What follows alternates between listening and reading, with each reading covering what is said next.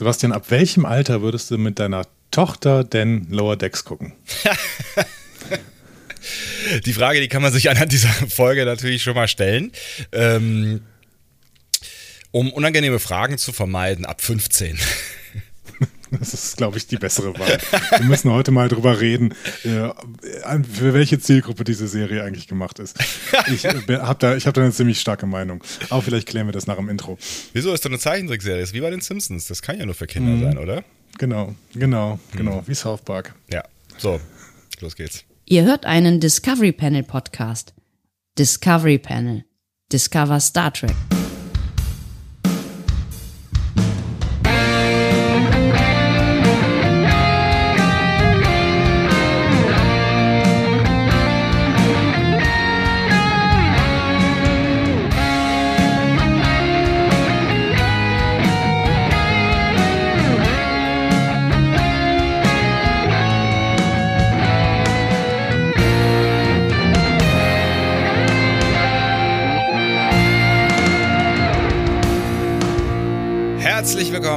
Wir öffnen das Discovery Panel feierlich zur vierten Folge Star Trek Lower Decks mit dem. Feierlich.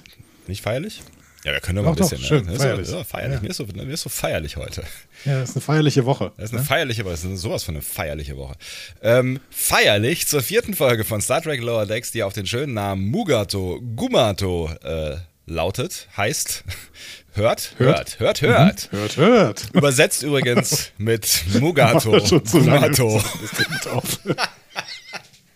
ist, der, ist der Funk gekommen? Sollen wir uns noch gerade vor dem 55. Äh, Star Trek Geburtstag auflösen? Das, ich fände, das hätte auf jeden Fall Stil. Es sind nur noch zwei Tage, das ergibt keinen Sinn mehr. Das, das, das war's. Das ist die letzte Folge Discovery Panels. Schön, dass ihr damit äh, mit dabei gewesen seid. Applaus. Nein, natürlich nicht. Es kommt so viel, es kommt so viel Zeugs. Ah. Und wir müssen über alles reden, weil wir dieses, dieses, dieses, dieses pathologische Problem des über alles reden müssen haben. Ja, aber deswegen gehen wir jetzt gerade mal auf die Beschleunigungstaste. Ich sag mal, wir müssen erstmal einen Überblick über die nächste Woche geben. Inklusive äh, Shameless Self-Plugging, würde ich sagen. Das finde ich super. Also. Das ist dein Job, glaube ich. Und mit nächster Woche die ganze, diese Woche, ne? Also jetzt quasi genau, in dieser exakten genau, dieser diese Woche, in der wir uns be bewegen, vorsichtig hier bewegen. Genau, der ja. 6.9. bis äh, zum 10.9. Die gesamte Woche, Hilscher oder Hase bei DLF Nova. Mit Hilscher oder Hase oder Sonntag, jeden Morgen. Ja, danke, das ist wirklich das, richtig, das ne? Wichtigste. Das ist völlig, ist völlig ich habe ich hab sogar meinen eigenen Opener. Hilscher oder Hase mit Sebastian Sonntag. Macht überhaupt gar keinen los? Sinn. Ja. 6.30 Uhr. 4.30 Uhr? 6.30 Uhr. Ah, okay. 4.30 Uhr geht es für mich los, ja. Ja, sehr schön. Ja, das sollten wir jetzt schnell machen. Ist ja schon Nachmittag. Ähm, Mittwochmorgen um 0 Uhr könnt ihr die neue Folge Einfach Marvel hören. Da sprechen wir über Avengers, Age of Ultron und haben unsere erste Gästin am Start. Das wird toll. Ne? Ihr seid, ihr seid ja an, an irgendeinem neuralgischen Punkt. Ne? Ihr habt jetzt irgendwie äh, bald ein Drittel oder sowas hinter euch gebracht oder ein Viertel oder ein Zehntel, ich weiß nicht mehr genau. Aber irgend, irgendwas hab, passiert gerade. Ne? Ich habe ja keine Ahnung, wie viel noch kommt. Aber wir sind tatsächlich am Ende der Phase 2, also fast. Kommt noch ein Film. Aber, du, aber wir sind bei Avengers 2. Aber du hast schon, schon mitbekommen, ähm, äh, dass da immer wieder neue Filme nachkommen, ne? Ja, aber ja nicht, also, ne, da ist ja so ein bisschen Abstand immer zwischen. Aber äh, das, das, ist, das ist jetzt nicht so, als würde das nicht mehr dazugehören, oder? Also ihr macht nicht bei Endgame Schluss oder wie auch immer das. Ja, das, das klingt so, als hätte ich Ahnung, ne? Genau. Hey, also ihr macht nicht bei Endgame Schluss, wo der ja eigentlich. Ich weiß auch nicht, ob das richtig ist, ob ja, Endgame überhaupt der letzte Film ist, aber ist ja egal. Das ist, äh, ich, ich diskutiere da gerade noch mit Menschen drüber. Ja. Also eventuell. Arne zum Beispiel ne? wahrscheinlich. Hä? Was Arne zum Beispiel, was war das? Was war das? Ich habe keine Ahnung. Das war, das war USB-Device ausgesteckt. Andi wurde ausgestöpselt. Bitte. Magic reboot. to make the sanest man go mad. ähm, ja, äh, nein, also vielleicht machen wir noch die, die äh, äh Filme, die dann noch kommen. Ich glaube, die Serien, das ist unwahrscheinlicher, aber da wollen immer alle Leute, dass wir die noch besprechen. Aber ich glaube. Äh, ich weiß auch gar nicht, ob die so gut sind. Ich weiß auch nicht, ob die Filme so gut sind, aber bei den äh, Serien habe ich gemischtes gehört, während ich jetzt über den letzten Film zumindest, hier äh, Shang-Chi and the Legend of the Ten Rings, ähm, sehr viel Gutes gehört habe, auch weil er nicht so ist wie alle anderen Marvel-Filme, was vielleicht weiß ich nicht, ob das gut oder schlecht ist, aber es ist ja der erste Film mit einem asiatischen äh, Hauptdarsteller und einem asiatischen Cast und ähm, der muss wohl sehr verträumt anders, nicht so Superhelden, Megabums sein, bis aufs Ende natürlich.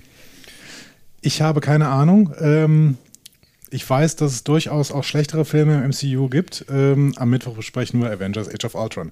So. Hatte das irgendeinen Zusammenhang? Hm, ja, ja, könnte man meinen. Okay. Mittwoch ab 17.01 Uhr könnt ihr dann auf youtube.com, das ist so eine kleine Seite im Internet, wo es Videos gibt, Ja, die- beim die sind Raumschiff kommen, ja. Eberswalde Mhm. Ja, den auch das ist im äh. Abschluss. Was? Ja, Egal. Mach mal weiter. Ich höre mal auf, dich in jedem Wort zu unterbrechen. Ist kein Problem. Also du, ich setze doch gerne nochmal an. Äh, Den Ich weiß noch nicht, ob Star Trek schaffe, ehrlich 55 gucken. ist das anstrengend. Äh, das wird der Hammer. Also Raumschiff Eberswalde, Star Trek 55, das ist dieses Projekt, äh, von dem wir euch in den letzten Wochen immer wieder erzählt haben. Das tollste Projekt, was dieses Fandom neben uns je hervorgebracht hat. Und das ist auch ganz klar die Reihenfolge. Ähm, Ja. Ähm, ja, also die 56. Folge von Star Trek 55 ab Mittwoch 17.01 17.01 live. Äh, ab 20.15 Uhr kommt dann die Abschlussshow Logbuch der Zukunft, 55 Jahre unendliche Weiten, die Geburtstagsshow. Und um 21.30 Uhr übernehmen wir dann äh, den, den Lead-Out quasi, ne? Discovery Panel Live Podcast Ja. zum Star Trek Tag Das wird der. mit Bild. Wir werden. Wir, echt? Ernsthaft? Haben Ja, wir- die ersten, die ersten fünf Minuten Ja, machen ich wollte gerade sagen, gehen wir auf das Ton ist das doch nur, nur für die Übergabe, oder? Den, den Ja, Rest genau. machen wir, das ist ein Podcast, Mann. Ja, egal. Wir müssen Und wir machen das dann von 21.30 bis 2.30 Uhr. Der Star Trek Tag in Los Angeles an. Genau, und um 4.30 Uhr stehe ich dann nämlich wieder auf und dann äh, ver- versuche ich dann nahtlos weiterzumachen. Das ist eine tolle Idee. Ja, guck mal. Ja. Ja, guck mal. Äh, Das wird richtig Nimmst, gut. Machst du dann auch Star Trek-Themen bei Hilscher oder Hase mit Sonntag? Ich weiß nicht, also jetzt, wo du es wo du's sagst, warum eigentlich nicht? 55 Jahre Star Trek wäre doch mal eine gute Gelegenheit, um da mal, ne? Ich könnte Benjamin einladen. Na, Wie nah? hast du schon wieder ein Thema für Mittwoch. Ja, Der fertig. äh, hat sich auch Urlaub genommen beim, beim Morgenmagazin. Dann kann er ja äh, bei mir um 6.35 Uhr äh, dann vorbeischauen. Ist ja gar kein Problem. Ja. Der weiß ja, wie das, Das geht mit dem eh Frühaufsteher. Aufstehen. Ja. Das, Wenn du das einmal angefangen hast, dann kannst du da schwer mit aufhören. Apropos Benjamin, falls ihr da noch Informationen zu haben wollt. Ähm, wir haben äh, mindestens zweimal mit ihm darüber gesprochen. Jetzt gerade noch in der letzten Folge, das werdet ihr vermutlich mitbekommen haben. Wenn ihr diese Folge hört, dann hört ihr wahrscheinlich unsere Lower Decks Podcast. Aber es gibt auch von äh, ungefähr, ich glaube im Januar haben wir miteinander gesprochen. Äh, wenn ihr da mal durch unser Blog scrollt oder durch ähm, den, eure Podcatcher, da gibt es nochmal ein bisschen ausführlicheres Gespräch ähm, über das, was er da so geplant hat, haben wird. Also das ist dann natürlich aus einer anderen Perspektive, nämlich aus der Zukunftsperspektive, Perspektive, aber es Genau. ist nicht um, um desto weniger ein unterhaltsames Gespräch. Es war kurz vor dem 17. Januar, das heißt kurz vor Anfang dieses äh, 17, äh, 1701 Live Star Trek 55 Ding. Ähm, ja, und jetzt sind wir kurz vom Ende. Äh, und damit Ja, ihr noch diesen Star, diese Star. Trek. ja, Was? Ja. Ja, genau, auch wir. Damit ihr diese Star Trek-Woche noch vollenden könnt, am Abend des 9.9., ne, dann ist der Star Trek-Tag quasi schon vorbei in L.A., äh, dann übernehmen aber nochmal die Nerdizisten Michael und Chris und die bauen eine äh, Playmobil, äh, sie packen eine Playmobil Enterprise aus. Ab 20.30 Uhr auf YouTube. 9.9., also am Donnerstagabend. Ein Preview, wie das Ding aussieht, bekommt ihr übrigens dann auch schon einen Tag vorher quasi. Nee, zwei Tage Das ist vorher. geheim, glaube ich. Echt? Das, Ja. ja. Bekommt ihr nicht. Das Ding kostet auf jeden Fall 500 Euro. Das ist krass. Und deswegen lohnt es sich auf jeden Fall mal äh, da zuzugucken, weil ich kann es mir nicht leisten. Ja, vor allen Dingen fände ich, fänd ich sehr, sehr äh, interessant, wie die Nerdizisten, die müssen das ja zusammenbauen. Das ist ein Bausatz, wenn ich das richtig verstehe, ne? Ich glaube schon, ja. Wenn die das Ding Genau. für 500 Euro dann irgendwie draufhauen, ja, und dann, wenn die erste, wenn die erste Schiebetür bricht, ja, dann, ähm, ja, ich, ich bin dabei. Genau, live bei YouTube und Twitch ab 20.30 Uhr. Und das Ganze ist auch noch, äh, deswegen pluggen wir das hier auch so groß. Das ist eine Charity-Aktion mit der FedCon zusammen. Und äh, alle Erlöse, ich weiß nicht genau, wie es äh, läuft, das wird jetzt irgendwann mal erscheinen, wie es läuft, aber alle Erlöse gehen an die Flutopfer äh, in NRW und ähm, Rheinland-Pfalz. Genau. Ja. Und das ist doch schön. Und die FedCon ist übrigens noch das nächste.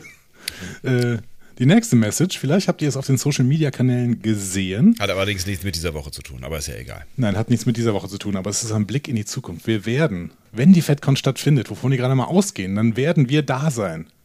Und nicht nur Und das. Live-Podcasten. Genau, nicht nur das. Wir werden sogar reden, das tun wir unterbrochen, aber ähm, wir versuchen es vor Publikum mal. Also echtem. Cora Publicae. Ja, echtem, echtem. Also wenn, wenn ihr durch Zufall ähm, in der Nähe sein solltet, ähm, dann kommt doch vorbei. Das würde uns sehr freuen. Also wenn ihr auf der FedCon rumlauft oder vielleicht ist das ja auch genau die Motivation, die ihr noch gebraucht habt, um jetzt dringend zur FedCon zu gehen. Wobei das Line-Up äh, gar nicht, sagt man Line-Up, das sagt man beim Festival, ne? Das Line-Up. Nö, kann man schon sagen, ja. glaube ich. Ja. Hm, Gäste. Ähm, gar nicht mal so uninteressant ist, wie ich äh, finde. Ich hoffe wirklich, dass das ähm, in, in irgendeiner Art und Weise durchführbar ist. Also im Moment ist äh, 3G die Regel der Wahl. Ähm, kann mir vorstellen, dass das bis, ähm, das ist äh, vorletzte Oktoberwochenende. Ne? Es könnte sein, dass es noch auf zwei geht, könnte ich mir vorstellen. Aber wie dem auch sei, auf jeden Fall wird es äh, hoffentlich irgendwie stattfinden. Und ähm, wenn, dann sind wir da. Und wenn ihr Bock habt, dann schaut doch vorbei. Ich glaube, das wird sehr schön und vielleicht möglicherweise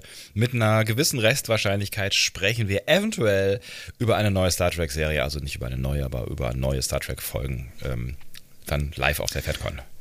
Ja, möglich. Oder wir machen einen Rückblick auf Lower Decks erste Staffel. Oder wir laden uns einfach eine von den ganzen äh, Discovery-GästInnen äh, da ein und reden einfach mit denen. Stundenlang. Bei uns am Podcast. Das ist doch toll, oder? Ich meine, hey, Soniqua Martin Green ist da. Wir ja. ziehen sie einfach bei uns aufs Panel und dann muss sie mit uns reden. Das Problem ist nur, dass die ja da sind, wo die, wo die ganzen Stars sind, ne? Also diese riesigen Bühnen, weißt du ja, und wir sind halt da ja. irgendwie dritte Etage neben dem Besenraum, weißt du? Und da müssen wir halt gucken, wie wir die da hochkriegen. Weißt du, das, ist, das kann, ja, kann ja nicht so. Das ist kein Problem, da gibt es einen Aufzug. okay, cool. Wir kriegen, wir kriegen das irgendwie hin. Wir kriegen das irgendwie hin. Dein Wort und mir in, ist noch, äh, Gottes Ohren. Mir ist noch was eingefallen, bevor wir zum Feedback kommen. Ja. Im letzten Jahr bei der PK-Premiere haben wir doch so liebe Leute getroffen, nach dieser PK-Premiere, mit denen wir noch ein bisschen gequatscht haben und denen wir noch irgendwas schicken wollten. Und dann habe ich die Namen vergessen und jetzt weiß ich auch nicht mehr so richtig. Ah, ich erinnere mich Könnt dunkel. ihr euch vielleicht noch mal melden? Ja, ja, ja, ja, ja. Ja, ich erinnere, ich erinnere mich. Ich glaube sogar, dass wir auf einem sozialen Netzwerk ähm, verbunden sind, wenn mich nicht alles täuscht. Äh, das das ja. kann ich noch mal kurz versuchen zu verifizieren. Vielleicht fällt mir das auch wieder ein, aber meldet euch sonst. Das ist vielleicht noch einfacher, weil das haben wir nie genau. gemacht, oder was? Wir schlechten Menschen. Nein, wir haben das nicht gemacht und ja. wir hätten noch was für euch. Deswegen meldet euch bitte nochmal. Ähm, ihr seid nicht in Vergessenheit geraten. Ganz hinten in meinem Hinterkopf war da irgendwas und das ist jetzt plötzlich wieder aufgeploppt. Und mein schlechtes Gewissen lässt mich nicht nachts schlafen. Deswegen äh, meldet euch bitte, damit wir euch äh, auch mal irgendwie gerne was schicken können.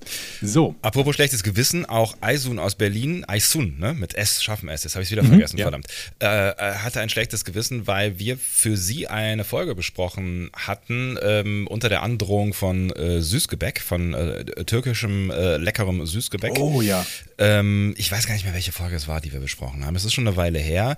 Und ähm, jetzt letztlich kam hier ein Paket an äh, mit einer Karte, wo sich Aisun dafür entschuldigt, dass das so lange gedauert hat aber sie hätte uns nicht vergessen und sie wäre äh, sehr, sehr dankbar dafür, dass wir die Folge besprochen haben. Und ähm, für das nächste Mal, wenn du nach Köln kommst, haben wir hier hervorragendes äh, türkisches Süßgebäck. Das sieht wirklich sehr gut mm. aus. Ich habe schon mal reingeschielt. Vielen mm. Dank, Aysun.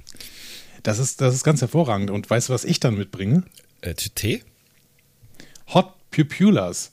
In, ähm, auf unserem äh, Blog hat Backmumu geschrieben, hier könnt ihr das Mais, hier könnte es das Maismehl geben, mercadomexicano.de. Oh. Ein guter Shop, da habe ich schon öfter bestellt. Ein guter Shop.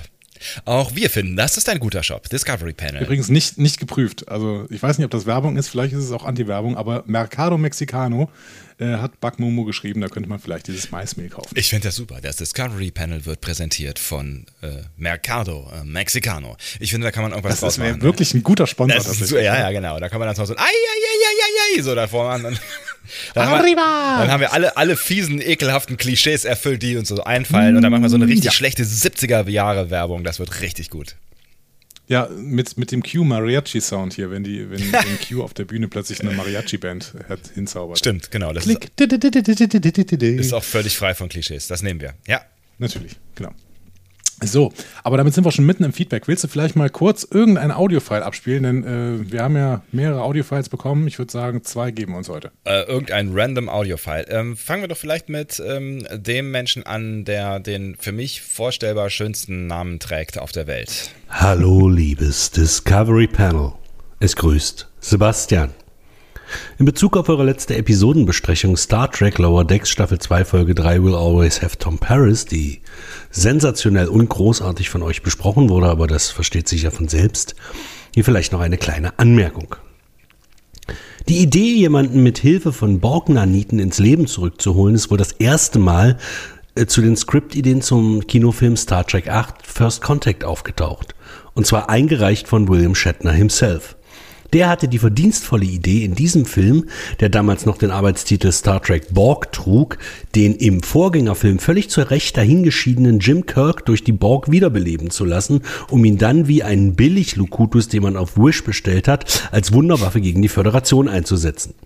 Dem hätte sich Kirk the Maniac selbstverständlich durch reine Willenskraft entgegengestellt, um dann im Alleingang das Universum zu retten. Diese Idee wurde natürlich völlig zu Recht und mit großem Elan abgelehnt, sodass dem dicken Mann mit der Kunstfrisur nur die Möglichkeit blieb, diesen hanebüchenden Blödsinn als Buch rauszubringen, um weiterhin im Alleingang das Universum zu retten. Ach, was sage ich? Buch, Buchzyklen, von denen ich das außergewöhnliche Glück hatte, eins lesen zu müssen. Und was soll ich sagen? Er hat im Alleingang das Universum gerettet. Mehrfach. Pro Buchseite. Nun könnte man noch sagen, dass die Bücher nicht zum Kanon gehören, aber allein die Tatsache, dass diese Pamphlete von James Tiberius, William Shatner, The One and Only Godfather Kirk persönlich geschrieben wurden, lässt einen über solche unwichtigen Kleinigkeiten hinwegsehen. Ciao! PS, ich finde es bemerkenswert, dass Tom Paris nach drei Jahren im Alpha-Quadranten immer noch nur Lieutenant ist. Karrieregift Voyager. Kim. Entschuldigung, ich ja. muss noch mal kurz in, ähm, in ein äh, Teilchen beißen. Mhm. Das ist kein Problem. Ich kann in dieser Zeit mal ähm, ähm, da war irgendwas drin, da steckte irgendwas mit einem Teilchenbeschleuniger drin. Julian hat das auch im äh, Ich bin ein Teilchenbeschleuniger auf jeden Fall. Genau. Julian, Julian hat es hat im Blog geschrieben, bei der Auferstehung durch die Borg-Technologie dachte ich, es wäre eine Anspielung auf William Shatners Romanreihe. Durch Borg-Technik wird Kirks Leiche auf Veridian 3 wiederbelebt. Shatner hat das immer im Spiel gebracht, um in Filmen äh, bzw. Serien zurückkommen zu können. Vielleicht sehen wir noch Kirk in Lower Decks, wer weiß. Oha.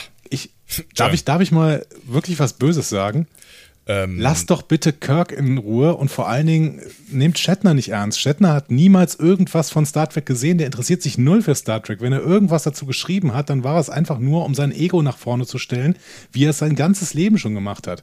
Nehmt Shatner gerne als Schauspieler für nette Rollen. Ich habe ihn in Boston Legal geliebt, ich habe ihn in Star Trek geliebt, aber alles andere von Shatner kann man langsam mal ausblenden. Vor allen Dingen auch irgendwelche Romane, wo er sich selber als Weltenretter feiert, damit er wieder zurückkommen kann in Star Trek. Ich will Captain Kirk nicht mehr sehen in Star Trek. Punkt.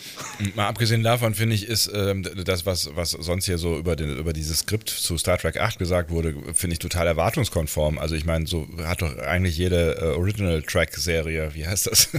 Ähm, jede jede äh, Oldschool-Dingsbums-Serie funktioniert, oder? Es war doch immer das gleiche äh, Schema. Also insofern. Das haben wir auch häufig ich glaube, gesehen. Es gab in der gesamten Geschichte von Star Trek keinen Schauspieler, der sich so wenig für Star Trek interessiert hat wie William Shatner.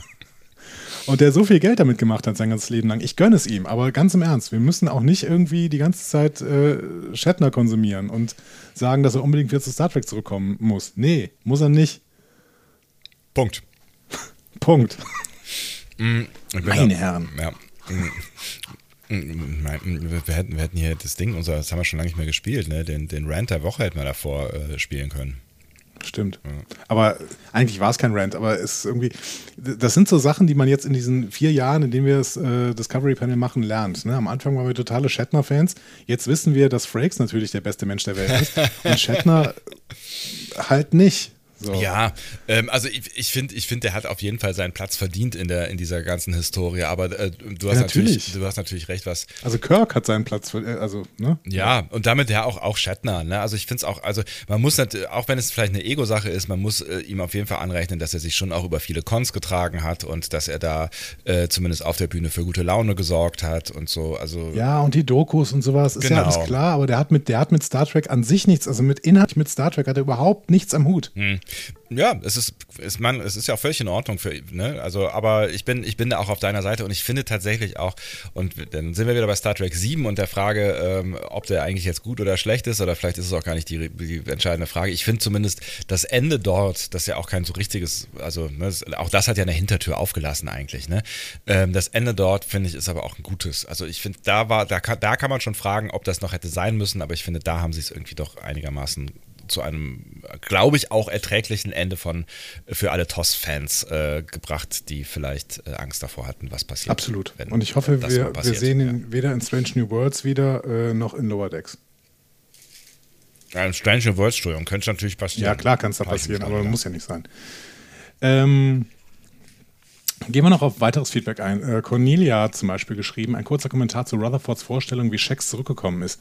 Borg, die Figur im schwarzen Frack und Zylinder, weil mein Gedanke Sherlock Holmes vielleicht oder vielleicht Jack the Ripper. Moriarty kann aber natürlich auch sein.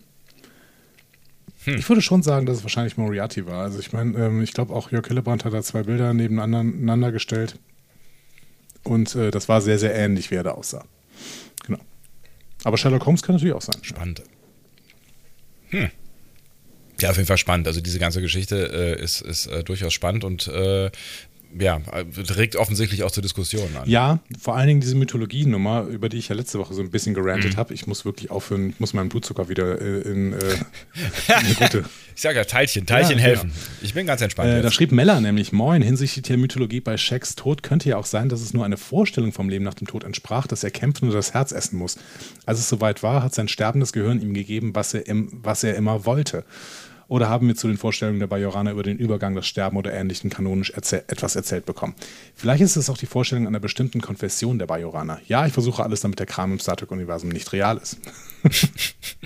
Aber ich finde, das machst ja. du gut. Also, ich finde, das ist, das ist ja auch durchaus ein, ein Argument, ne? Äh, zu sagen, dass, dass das ja irgendwo in, einer, in irgendeiner Zwischenebene passiert, also auch in einer Zwischenebene des geistigen Bewusstseins, was auch immer er da mhm. erzählt hat.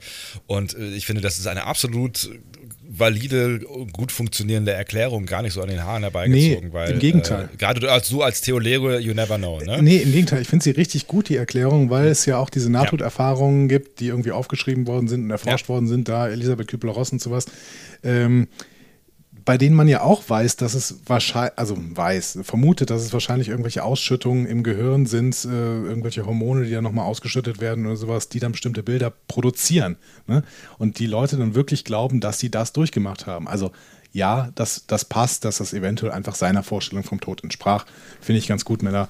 Äh, und deswegen freue ich mich auch, dich auf der FedCon zu sehen. Das hast du nämlich auch, auch noch geschrieben. Äh, du bist da und freust dich, äh, uns auf der FedCon zu sehen und hoffst, dass es vielleicht ein HörerInnen-Treffen gibt. Ja, auch das können wir sicherlich ähm, bewerkstelligen, dass wir einfach nach dem Podcast dann nochmal in ja. den Innenhof gehen und ähm, eventuell äh, auf Abstand ein äh, Kaltgetränk zu uns nehmen. Ja, wir wissen, wir wissen natürlich nicht, ob es diesen Innenhof dann auch ja. geben wird, äh, Corona-wise, ne? aber äh, da wird es bestimmt irgendeine Möglichkeit geben. Wir wissen auch nicht genau, wann wir time, time, Timetable-mäßig äh, mhm. am Start sind.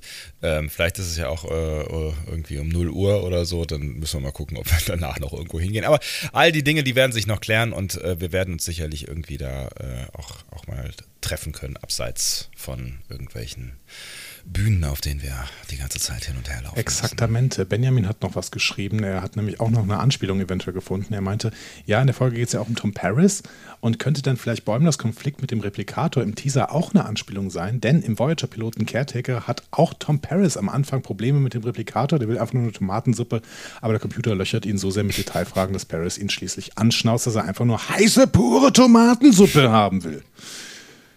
Mhm. Möglich. Ja, könnte sein, möglich. Ja, ist ein bisschen anders, aber ähm, ja, ist, ist ja nicht so weit entfernt zumindest. Ähm, Denile, Premium-User, äh, Premium-Hörer des Discovery Panels, ähm, hat auch noch mal eine Lanze gebrochen für die deutsche Synchro. Hast du mittlerweile mal reingehört? Nee, habe ich noch nicht tatsächlich. Aber als ich das gelesen habe, habe ich gedacht, muss ich dringend mal, äh, mal machen, weil der, ja, er, er, schwingt ja wirklich Lobes. Genau, er meint, er, die schaffen es wirklich, die Gags ins Deutsche zu, zu, transportieren. Die SynchronschauspielerInnen leisten tolle Arbeit, allen voran Giovanna Winterfeld als Mariner. Äh, er zitiert da zum Beispiel Mädelstrip äh, oder auch die Parklet in der vergangenen Episode. Die Säge, wir zersägen diese Tür da mit der Säge. Hm. Ähm, und er sagt, ich, ich muss nicht vor Lachen auf dem Boden ja. rollen. Ich, ich, ich bin da schon, schon auch irgendwie ein bisschen voreingenommen, muss ich sagen. Aber vielleicht muss ich das mal versuchen, irgendwie abzulegen und mir das mal anzuhören. Ähm, aber ich finde, ich, ich mag halt schon echt jetzt nach anderthalb Staffeln äh, sehr die Stimmen und das, das Schauspiel und so weiter. Und ich bin mir nicht sicher, ob ich das komplett ablegen kann und da unvoreingenommen rangehen äh, kann, weil ich liebe die deutsche Sprache. Sie ist, sie ist mein Tool zu meiner Arbeit und ich bin, ich bin wirklich, äh, ne, ich bin wirklich Fan und mag da auch drin schreiben und so, aber ähm, ich tue mich tatsächlich immer schwer mit irgendwas, was anders original ist. Äh, das dann, also selbst bei, bei Serien oder Filmen, wo ich es mhm. brauche, also ne, ein französischer Film oder, oder äh, ähm, Borgen äh, ja. zum Beispiel, da, Dänisch, ne? da, da, ist eine, genau eine dänische Serie, Politserie, äh, schon ein paar Tage älter, aber hat nichts an Aktualität verloren, kann ich jedem nur ans Herz legen, der sich äh, politische Serien gerne anschaut. Ähm, äh, die vielleicht Kevin Spacey frei sind. Ähm, Genau, und da, da, wollte ich auch dringend das Original gucken, aber da habe ich dann, da habe ich dann auch wirklich ein paar Folgen gebraucht, um mich an die Synchro zu gewöhnen. Ich muss mich einfach daran gewöhnen. Es klingt irgendwie seltsam in meinen Ohren nach wie vor, wenn nicht deutsche Menschen äh, auf dem Screen, die offensichtlich also nicht Deutsch sprechen, so, äh, dann doch mhm. Deutsch sprechen. Aber das ist mein Problem. Ich habe ja bis vor kurzem immer auf Deutsch geguckt, zumindest auch. Ähm, ja. Jetzt gerade gucke ich tatsächlich nur auf Englisch, ähm, aber zum Beispiel Ted Lasso gucke ich auch wieder auf Deutsch. Ja. Ja, Ach, weil ich mich da so. Oh, das ist so gut. Ich finde den, find den so großartig auf, auf also allein äh, hier den. Glaube ich, aber das ist halt wirklich eine Gewohnheitsfrage. Ja. Deswegen, ich bin auch großer Fan von deutscher Synchro. Ich glaube, deutsche Synchro ist weiterhin die beste der Welt. Und deswegen, ähm, ich habe überhaupt nichts dagegen. Es ist einfach nur Gewohnheit, wie du es gerade anfängst. Ja, total. Also ich meine, ich habe, ne, ich, äh, ihr, ihr werdet es vielleicht an der einen oder anderen Stelle mitbekommen haben, weil ich schon mal erwähnt habe, ich bin mit ähm, TNG groß geworden und das habe ich auch auf Deutsch geguckt, ne, damals auf äh, ZDF und Sat 1 und so. Da, da lief es halt in der deutschen Synchro und da, äh, ich habe, glaube ich, habe es noch nicht ein einziges Mal komplett auf Englisch durchgeguckt und ähm, mittlerweile klingt das für mich gleichwertig, aber da funktioniert die deutsche Synchro, obwohl die wahrscheinlich lange nicht so gut war, wie das heute der Fall ist, trotzdem gut. Zuletzt Einsamer Schütze schrieb noch, eine ganz, ganz kurze Nachricht, aber sie war perfekt. Ähm, es ging um die zwölf aufgezählten Episoden, in denen tatsächlich eine Hauptfigur schon genannt wurde im Episodentitel. Ah ja. Und ich hatte Who Mourns for Mornia selber in Frage gestellt, weil ich keine andere mehr gefunden hat. Er hat die letzte gefunden, nämlich äh, Tinker Tanner Dr. Spy. Schon wieder der Doktor. Ja. Genau. Und äh, vielen Dank deswegen, das war quasi die perfekte Lösung. Es haben noch andere Leute äh, andere Episoden vorgeschlagen, wie Ensign Road zum Beispiel. Aber wenn Ensign Road zählt, dann zählt auch Morn. Deswegen ähm, würde ich sagen, ja, genau. Äh, Tinker Tenor Dr. Spy ist tatsächlich ähm, die bessere Wahl hier, um dieses Problem ja, zu lösen. Würde ich auch, ja. Wäre ich bei dir. Und zuletzt haben wir noch eine weitere Audionachricht bekommen von einer Gästin des Discovery Panels aus den letzten Wochen, mit der wir schon mal über den Universalübersetzer gesprochen haben. Und da hat es natürlich ganz gut gepasst, dass sie auch noch was nachgeliefert hat zum Thema Keishon und Tamariana auf der Brücke. Das ist richtig, allerdings äh, sehe ich gerade aus irgendwelchen Gründen, ähm, ist das Pfeil nicht hier. Ich werde kurz während du ähm, Dinge aus deinem Privatleben und deinem Garten erzählst, äh, versuchen, dieses Pfeil aufzutreiben. Ich bin ein bisschen angeschlagen, muss ich sagen. Also wenn ihr kennt diese Zeit, diese Zeit. Das hast du eben schon gesagt. Das ist so ein bisschen, so ein bisschen hier ne, dieses, dieses Männer, Männerschnupfen. Ja, genau. Also ich habe, ich habe sowas wie Männerschnupfen. Deswegen würde ich, wäre ich normalerweise auch jetzt wirklich hätte ich überhaupt kein Problem und würde äh, einfach so durch die Lande äh, springen. Aber in dieser Zeit hat man ja immer so ein bisschen Angst, sobald man irgendwie hier, äh, sobald die Nebenhöhlen so ein Stück weit zugehen und denkt so, oh Gott, was kann das jetzt wieder sein? Ähm, deswegen ähm, muss ich irgendwie mal dafür sorgen, dass ich mich wieder regeneriere. Vielleicht durch Tee. Vielleicht muss ich tatsächlich den Tee auspacken. Ist, ist es schon Tee-Eskalationsstufe, frage ich mich. Ich trinke Tee wirklich nur, wenn es mir schlecht ja, geht. Wirklich? Ja, ich hasse Tee. Oh, das, das, das, das, das geht jetzt gegen, äh, gegen alle äh, Teetrinkerinnen und äh, Absolut, absolut. aber ich, ich halte es damit Ted Lasso. Äh, Leute, ich habe euch lieb, aber das, was ihr da trinkt, das ist absolut ekelhaftes Gesöff. Ekelhaft. Wasser, Wasser mit Farbe, oder? Ja, wie, genau. Wie Wasser, Wasser mit äh, minimal Geschmack, aber mehr Farbe, das ist richtig, richtig eklig. Also geht überhaupt nicht nach, nach, diesem doch sehr meinungsstarken Statement aus dem Hause Dom ja. ähm, können wir uns jetzt Dancing Vulcan widmen. ähm, genau. Ich, ich, ich, ich lasse Sie erstmal die Fragestellung ja. formulieren, würde ich sagen. Ja, also das, womit sie sich äh, quasi äh, auseinandergesetzt hat. Hallo liebes Discovery Panel, hier ist Dancing Vulcan. Auch wenn wir in der neuen Folge Keishon leider nur selten durchs Bild haben hüpfen sehen, wollte ich noch was zur Folge Keishon His Eyes Open ergänzen.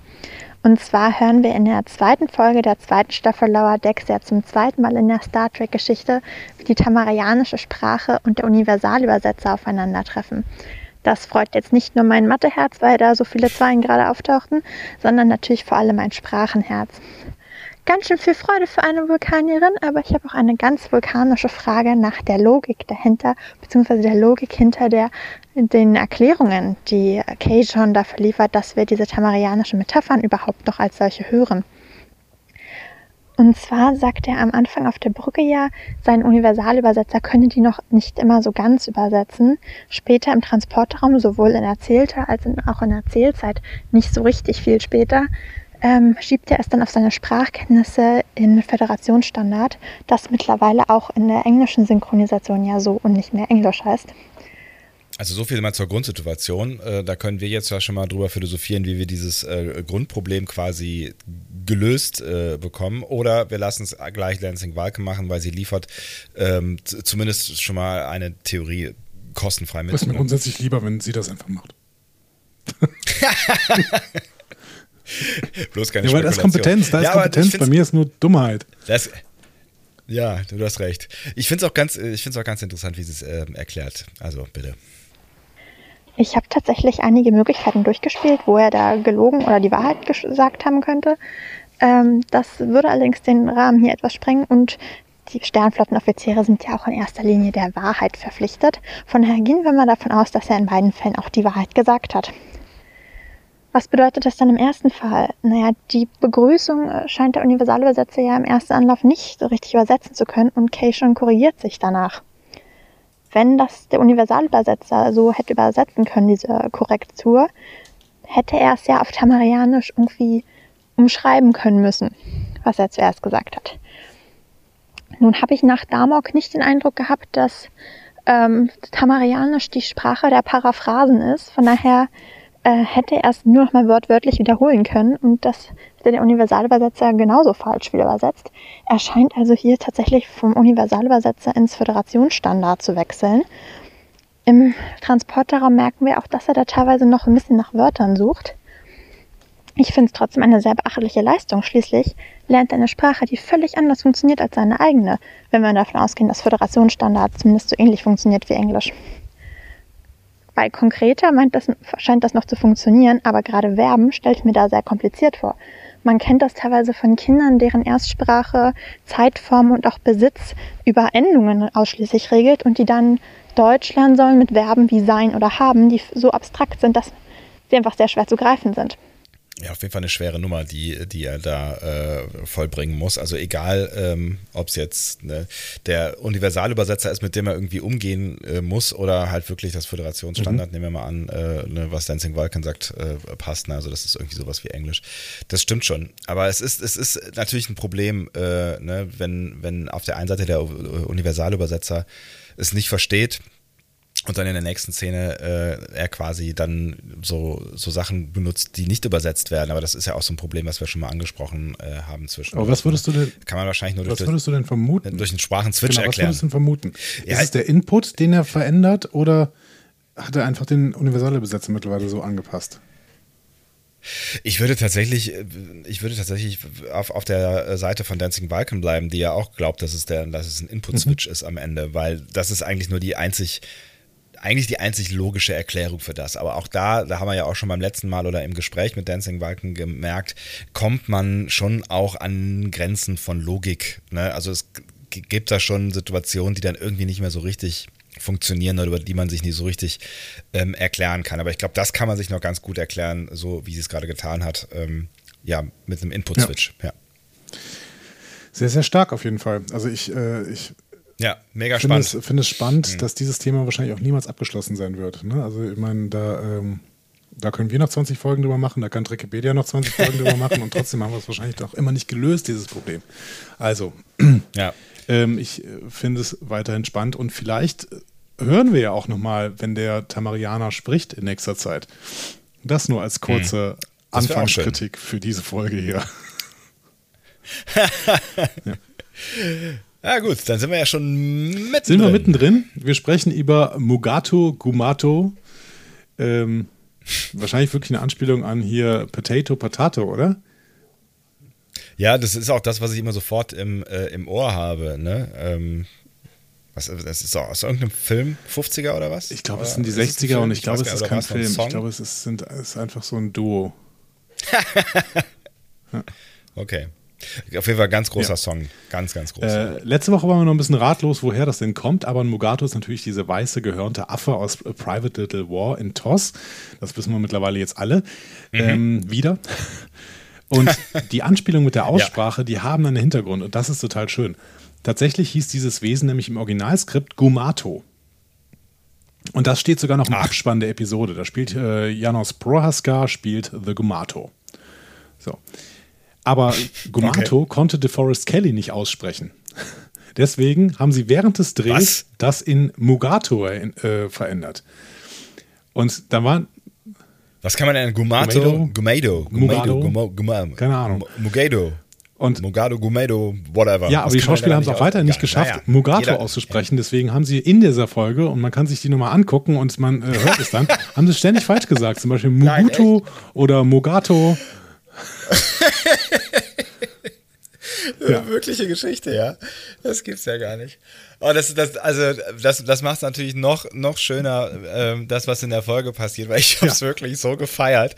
Das ist je, jedes blöde Mal in dieser Folge ja, anders vor allen Dingen Checks, ne? also, Und das auch teilweise irgendwie in einem Satz. Ja. Genau. Und äh, das ist tatsächlich eine reine TOS-Anspielung. Ja. Äh, was auch wieder die Frage stellt, für wen ist diese Serie eigentlich gemacht? Können wir jetzt mal diese Frage vielleicht kurz beantworten, bevor wir da voll in diese Reise...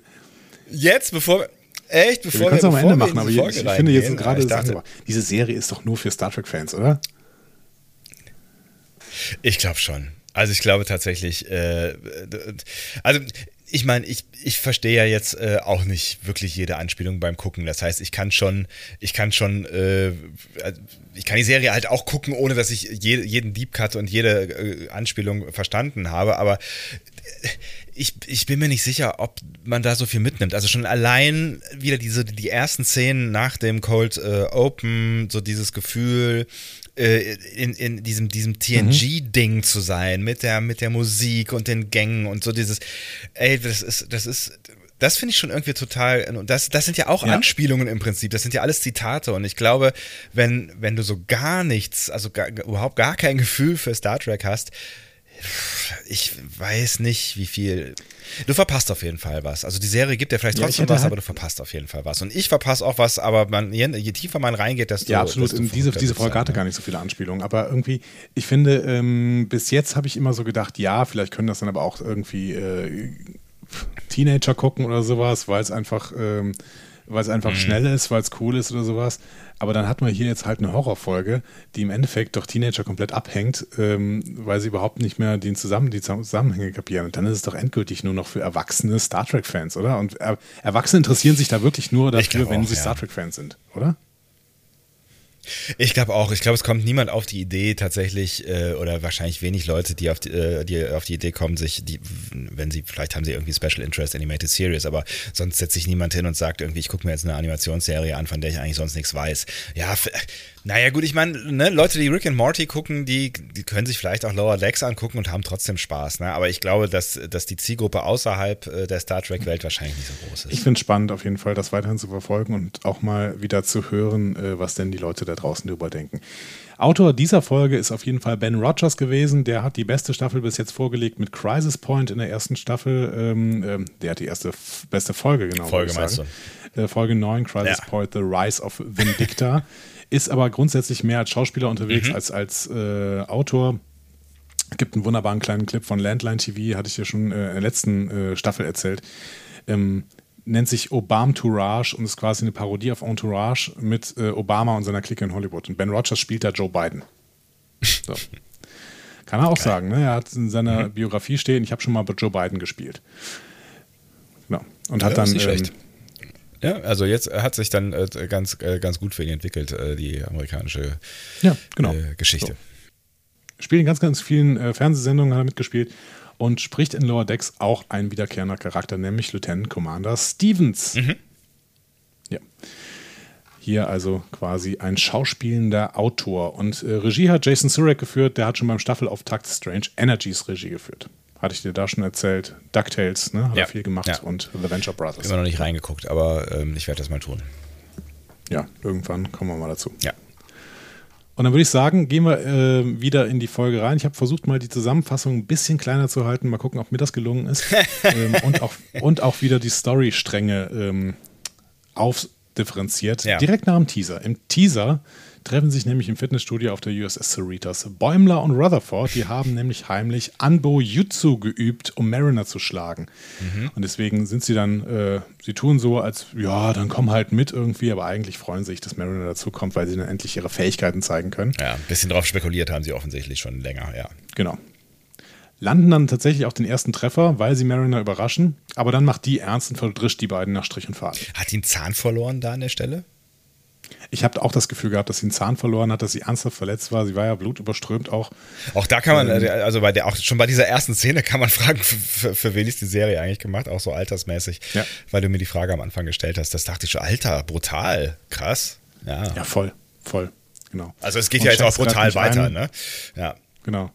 Shax greift nicht ein, weil er irgendwie zehn Minuten äh, später erst quasi Zeit für die Turnhalle hat da. Ja, der findet, das ist alles normal, was da passiert, so habe ich das Gefühl, ne? Offensichtlich, genau. Ja gut, aber der kommt auch gerade vom Tod zurück. äh, Anbo Jutsu, ganz kurz, ultimative Form der Kampfkünste aus der TNG-Episode The Icarus Factor. Da hat Will Riker einen Kampf gegen seinen Vater gemacht. Da hat man so äh, überdimensionale ähm, Ohrenstöpsel, wie heißen die Wattepads in der Hand.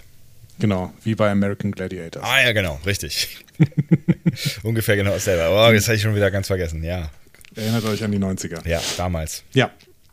So, und jetzt müssen wir uns überlegen. Äh, erzählen wir zuerst die Hauptstoryline. Das ist nämlich die, ich habe sie mal genannt, Mugato Mariner ist eine Geheimagentin-Story. Ja. Ähm, oder gehen wir in die B-Handlung, die C-Handlung können wir jetzt nicht machen, weil die setzt eine A-Handlung an, aber die B-Handlung ist Tandy Scan Crewmitglieder-Storyline. Ja, also C, C wäre dann Hyde verarscht Freeman Storyline, aber die geht erst später los. Dann lass uns doch, ähm, dann lass uns doch vielleicht, vielleicht mit der Tandy-Handlung anfangen, oder ich glaube, die ist ja schnell erzählt und die hat jetzt auch nicht so eine, also große ist ja, ja. Bewandtnis. Also es ist ein bisschen, ein bisschen Character Building für Tandy am Ende, ne? Genau. Oder, also oder Tandy kann sich auf der Krankenstation. Ja, nee, es ist super. Ja. Also Tandy kann sich auf der Krankenstation nicht gut durchsetzen. Das hatten wir schon mehrfach gehabt. Genau. Und deshalb ist sie jetzt froh, als Dr. Tiana ihr eine Liste der Besatzungsmitglieder gibt, die ihre jährliche körperliche Untersuchung vermieden haben. Also ein Spezialauftrag quasi. Mhm. Auch wieder an irgendwen, der möglichst keine Widersprüche gibt und äh, das äh, schnell äh, erledigt. So, ne? wie, eigentlich wie beim letzten Mal. Genau. Ja, Tiana ist einfach äh, immer schlecht gelaunt, aber das ist halt eine Katze. ähm, Tandy geht die Patientenliste durch. Erster Halt ist dann Commander Stevens, gesprochen von Ben Rogers, haben wir gerade noch gesagt. Ja. Ne? Ähm, der lehnt ab und sagt, dass er beschäftigt ist, geht dann zur Bar äh, und ähm, da kriegt Tandy ihn aber, in, weil er flirtet gerade und dann nimmt Tandy sein Glas, nutzt die Gelegenheit, macht einen DNA-Scan und äh, scannt dann auch mit dem Tricorder und sagt, ja, deine Knochen, die sind schwächer als sonst, äh, du solltest mehr Milch trinken. Stevens äh, ist ja gerade in einem Date, deswegen ist das schwierig für ihn. Er mhm. bestreitet das deswegen und ähm, macht dann aber einen Schritt nach vorne, dann knackt seine Hüfte und er fordert sofort einen Notfalltransport zur Krankenstation, weil er vor Schmerzen schreit. Ja, gut. Ähm, genau. Damit ist äh, Haken an der ersten Person. Dann geht es weiter und sie versucht dann weitere Besatzungsmitglieder aufzusuchen und Ergebnisse von zum Beispiel Jet Mainhaver oder Lars Lundy einzuholen. Jet kämpft da gerade mit Keishon, die einzige ähm, der einzige Keishon-Auftritt in dieser Episode und ja. er ist stumm geblieben. Ja, schade. Sehr schade, hm. ja. Hätte durch, durchaus ja äh, Raum gehabt in äh, dieser Folge, ne? Ja, und wenn du doch einen Tamarianer auf dem Schiff hast, dann nutzt doch diesen Vorteil. Also, du kannst ihm doch zumindest irgendwann mal irgendeine Throwaway-Line geben, ja. quasi. Also irgendwie irgendwas, was er mal kurz droppt oder so. Ja, auf jeden Fall. Hm. Ja, ist schade. Verschenkt. Ähm, was äh, machen Jet und Kay schon da? Die ähm, trainieren offensichtlich Aikido, haben zwar keine Kopfbedeckungen an, aber ähm, also so wie Tasha Ja in Code of Honor. Ähm, dementsprechend könnte es auch ein Hinweis sein auf so Mokbara-Klassen von Worf auf der Enterprise. Ne? Der hat ja auch irgendwie so eine Kampfkunstform da unterrichtet immer. Mhm. Ja. Ähm, und Lündi surft gerade und hat auch ein Date. Dabei hockt nämlich eine Frau auf seinen Schultern. Und das könnte tatsächlich ein ganz, ganz deeper Cut sein, wenn Jörg Hillebrand richtig vermutet. Mhm. es gibt aus den 60ern ja so Surf-Filme. Ne? Mhm. Und einer davon ist Gidget Goes Hawaiian. Ich glaube, äh, auf Deutsch heißt der April entdeckt Hawaii oder so. Okay. Und auf, auf dessen Cover ist das Bild von zwei Männern, die surfen und dabei Frauen auf den Schultern tragen. Also ungefähr so, wie Lars Lundy das hier mit irgendeiner Frau macht. Okay. Das Spannende ist, der männliche Hauptdarsteller dieses Films ist James Darren, also Vic Fontaine. Echt? Das ist ja geil. Okay. Also es ist natürlich eine Vermutung, nur eine Vermutung, aber ähm, könnte ja sein, dass es eine Anspielung äh, an James Darren ist an dieser Stelle. Oh Gott, das, das, wer soll denn sowas verstehen, alter Schwede? Okay, witzig. Ja, Mike McMahon oder Ja, okay. Menschen, die halt für Mike McMahon googeln. Ja. Ja, ähm, genau. Und dann merkt Tandy am Ende, es ist nur noch ein Patient übrig, der einfach als Patient 0819 bezeichnet wird. So. Die kommt zu Tiana zurück und sagt, hier, nur noch einer übrig, keine Ahnung. Ähm, und, äh, und Tiana sagt, ja, ist bestimmt noch ein Fehler im System, komm, kein Problem, arbeite einfach weiter. Hm? Macht Tandy dann auch und dann merkt sie, die Seriennummer 0819 gehört tatsächlich zu Tiana selber. Ja, Steht an ihrem Office dran, also offensichtlich äh, ist das ihre Personalnummer oder wie auch immer, ne? Genau. Tiana gratuliert ihr dann auch so, so Bond-Bösewicht-mäßig, so, ah, sehr gut, Mr. Bond. Genau. Ähm, und äh, Tiana sagt, ja, ich habe kein Bedürfnis, irgendeinen anderen Arzt aufsuchen ähm, und ich habe dich nur ausgewählt, weil ich gedacht habe, du wür- würdest aufgeben. Und äh, dann schmeißt sie ihren Laborkittel weg und rennt schnell in wilder Raserei aus der Krankenstation und in die Flure. Und da musste ich gleich an, äh, an dich denken, äh, an, an, in der folgenden Szene, weil ich mir vorgestellt habe, wie du das jetzt als äh, Katzenfreund ähm, erzählen wirst und wie viele Parallelen du dazu aus deinem eigenen Leben äh, kennst. Ja, es ist tatsächlich, also einmal im Jahr hassen einen ja die Katzen, ne? äh, nämlich wenn man sie zum äh, Tierarzt bringen muss. Weil eine Katze irgendwie rationalen Argumenten gegenüber nicht so richtig ähm, aufgeschlossen ist, tatsächlich. Und äh, meine Katzen haben dann, also die, die eine hat, die, die ist stärker und äh, die nehmen wir deswegen als allererstes immer und packen sie in so einen äh, Korb. Und die zweite, die flüchtet dann immer auf einen Schrank und dann muss man die quasi von dem Schrank runternehmen und in so eine Box reinschmeißen, weil ansonsten funktioniert es nicht. Krass. So. Und dabei ziehe ich mir auch immer Handschuhe an, weil das äh, Tier kratzt dann sehr, sehr gerne. Ja. Ja, so ähnlich läuft das jetzt auch auf jeden Fall. ja, genau, so ähnlich läuft es jetzt, genau. Also Tandy wird durch die Gänge gejagt, äh, versteckt sich kurz unter einem Shuttle, läuft dann in die Jeffreys-Röhren. Äh, nee, also Tiana macht das, ne? Tandy Ja, ja, jagt genau. hinterher. Ja. Ähm, ja, und ähm, Tiana glaubt halt auch, ja, ich bin gesund, du brauchst mich nicht scannen. So. Hm. Und äh, Tandy verletzt sich dann in so einer Jeffreys-Röhre, bricht sich tatsächlich den Arm. Nächste Szene, wo ich gedacht habe, alter Schwede, Ist krass, ne? Ja. Ist krass, oder? was, was, was, was, was für eine FSK hat diese Serie eigentlich? Alter Schwede, Ja. fand ich auch richtig. Ugh.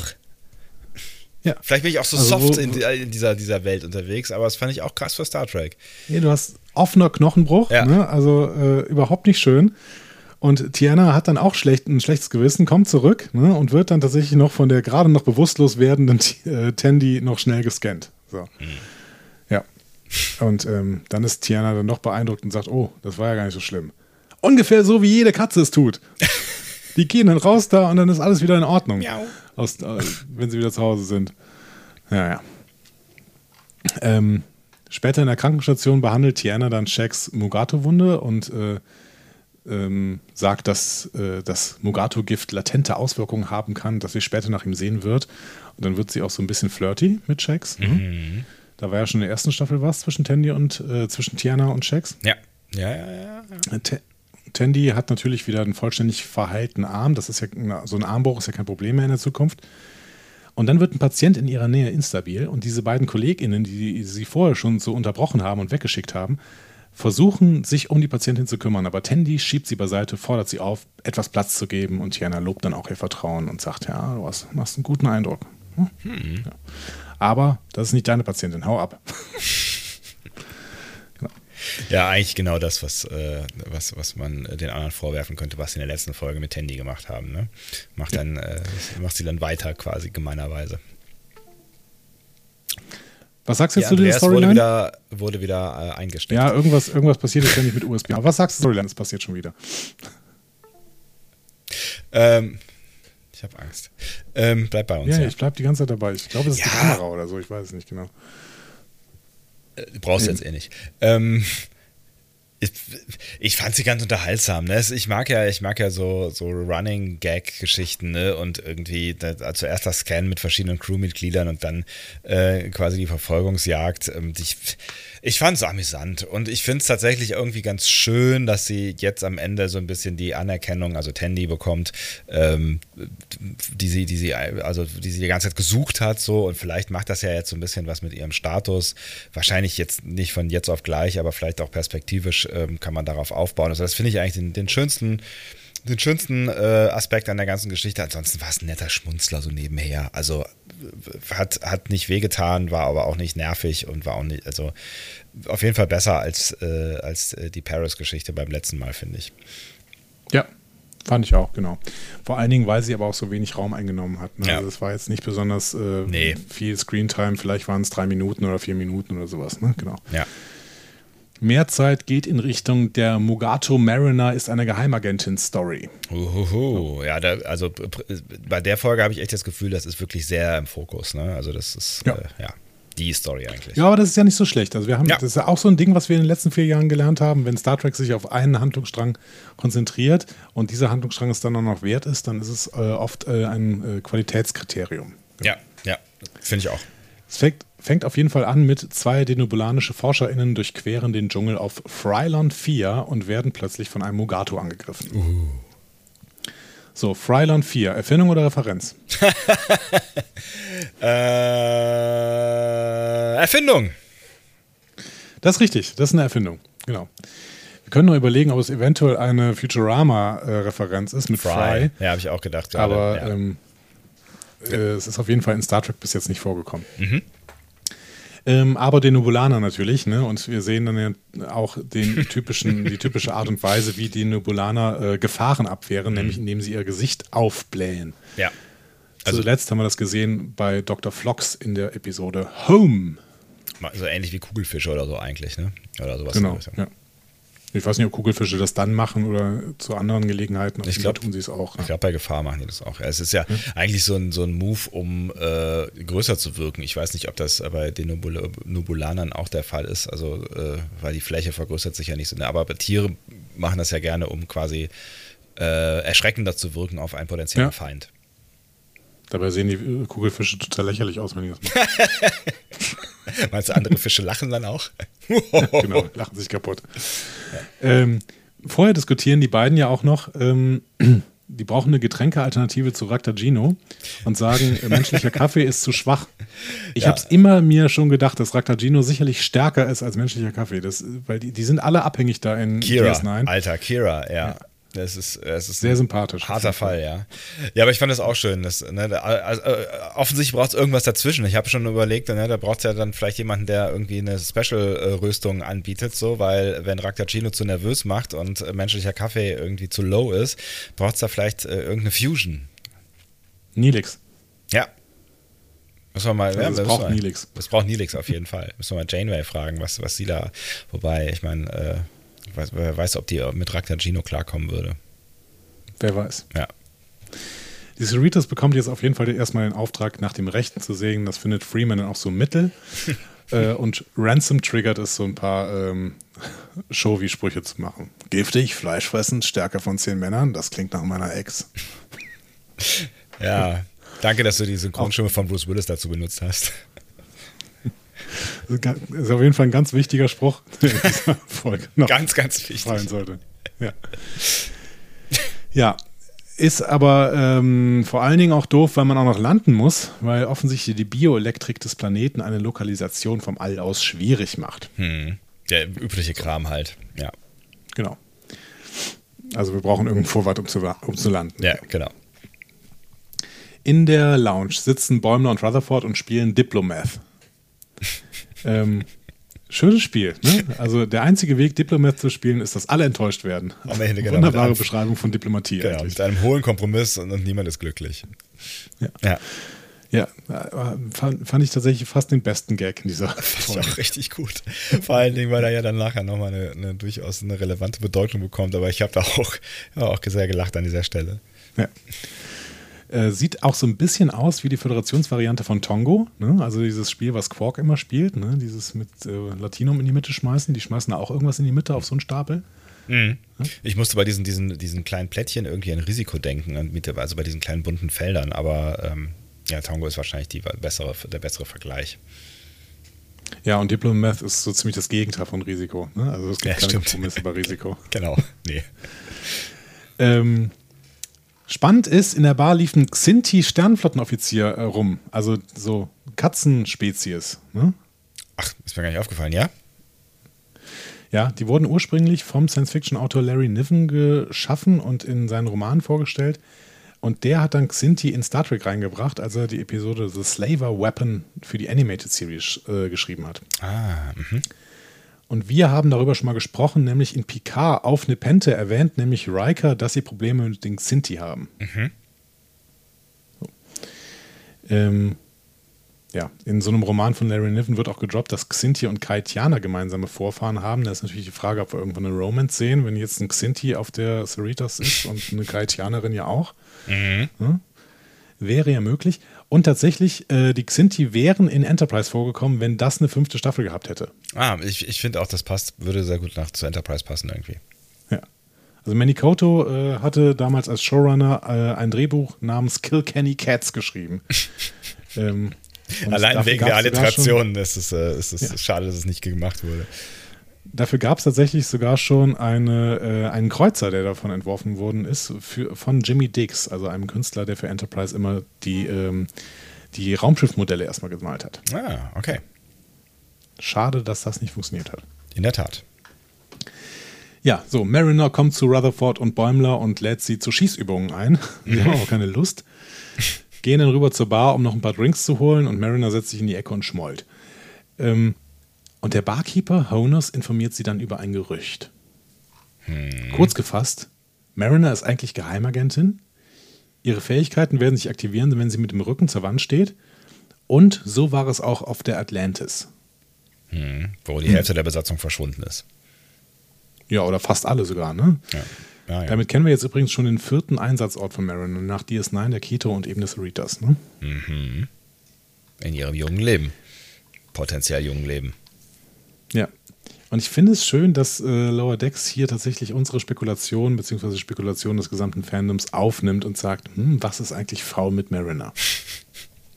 Ja, ja es, ist, es ist spannend. Bäumler und Rutherford glauben erstmal gar nichts, wobei Rutherford ist nicht hundertprozentig überzeugt. Mhm. Und ähm, Bäumler, sagt, Bäumler gibt ihm dann im Prinzip noch Argumente, auch wenn er nicht dran glaubt. Ne? Aber er sagt dann irgendwie so, ja, Geheimagent der Sternflotte auf irgendeinem äh, Schiff. Äh, das wäre jetzt nicht das erste Mal. Ne? Also wie Tuvok, als er den Marquis infiltrierte. Ne? Mhm. Oder ähm, es gab eine Menge während des Dominion-Kriegs.